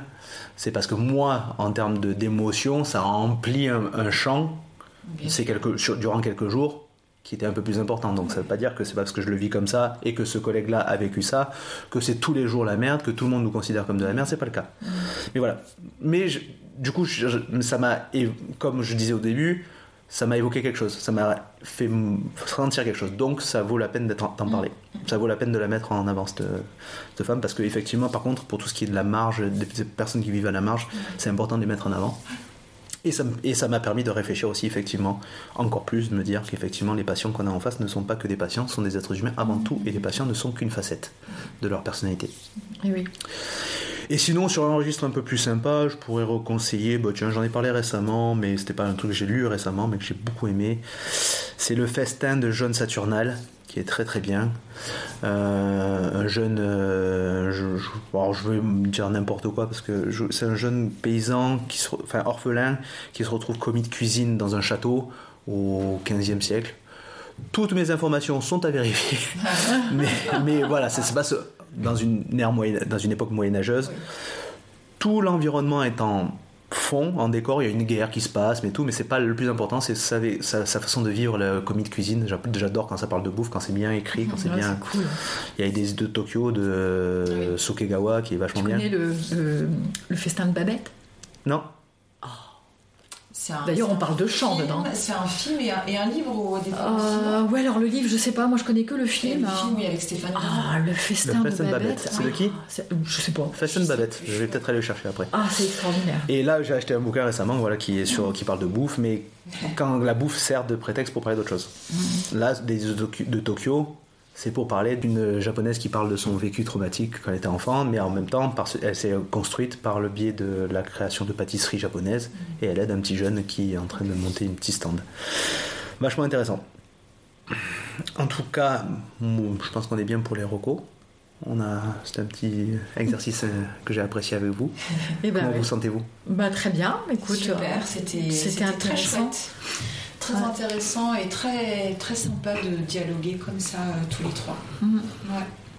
Et ce Ben, qui me frappe aussi, ouais. c'est que euh, euh, on fait des métiers bien différents, mais euh, on se rejoint quand même. euh, et, ça, c'est Mm. vraiment un constat que je, que je Ouais. fais euh, sur beaucoup de métiers, d'autres métiers qui n'ont rien à voir. Ouais, On se rejoint toujours quelque part. exact. Dans la relation. Ouais. C'est le même ressenti que j'ai. Mhm. Même avec des différences culturelles ou pas, parce que ça pourra m'arriver peut-être un jour, j'espère, à avoir d'autres personnes qui viennent d'autres cultures et qui ont la Mhm. culture soignante différente. Parce que les, les premiers épisodes, c'est des personnes françaises qui Oui. vivent au Canada, donc du coup qui ont les mêmes références culturelles, Mhm. aussi bien dans leur pratique professionnelle que dans leur, dans leur vie perso. Donc j'ai pas pu travailler sur les différences. Mais ça peut être très intéressant et voir à quel point on peut se rejoindre ou pas. Enfin, en tout cas, bon, pour moi, ce fut un réel plaisir. Pour moi aussi. Plaisir partagé. Ouais. Je suis arrivé comme d'habitude un tout petit peu stressé, mais finalement ça s'est détendu. Moi ça aussi. nécessite une. Ouais, Bon, c'est vrai. oui. bah oui, un exercice. C'est un nouvel exercice. hein. Bah oui, c'est. j'avais pas l'impression d'avoir le trac, puis en définitive, je me suis rendu compte que je l'avais. Ouais, moi je l'avais. Bah, parce qu'en fait, ça nécessite une écoute différente quand même. Tu vois, on a Oui, beau travailler dans l'écoute, Mais dans oui, notre oui. travail, Ouais. là c'est une autre écoute. Ouais. Et ça nécessite. Moi, en plus, je dois gérer à chaque fois, même si ça, ça s'affine, mais je gère le temps, je vérifie, je vérifie. Je vais pas arrêter de bouger le micro, je m'appuie sur la table, je fais attention au bruit. Bref, donc ça nécessite quand même euh, pas mal. Et en même temps, je suis là et un peu en, Oui. en retrait, donc ce qui Mhm. fait que c'est un peu étrange. J'ai un peu ce- cette. euh, voilà. Bon, bon, bref, tout ça pour dire que je vous remercie. Ce fut un réel plaisir, j'insiste là-dessus. Merci à toi pour l'opportunité. Oui. Voilà. Et j'espère que vous avez passé un beau moment également à écouter cet épisode. En attendant de vous retrouver et en attendant de vos nouvelles, pensez-y, soyez sympa, soyez soignants. Merci.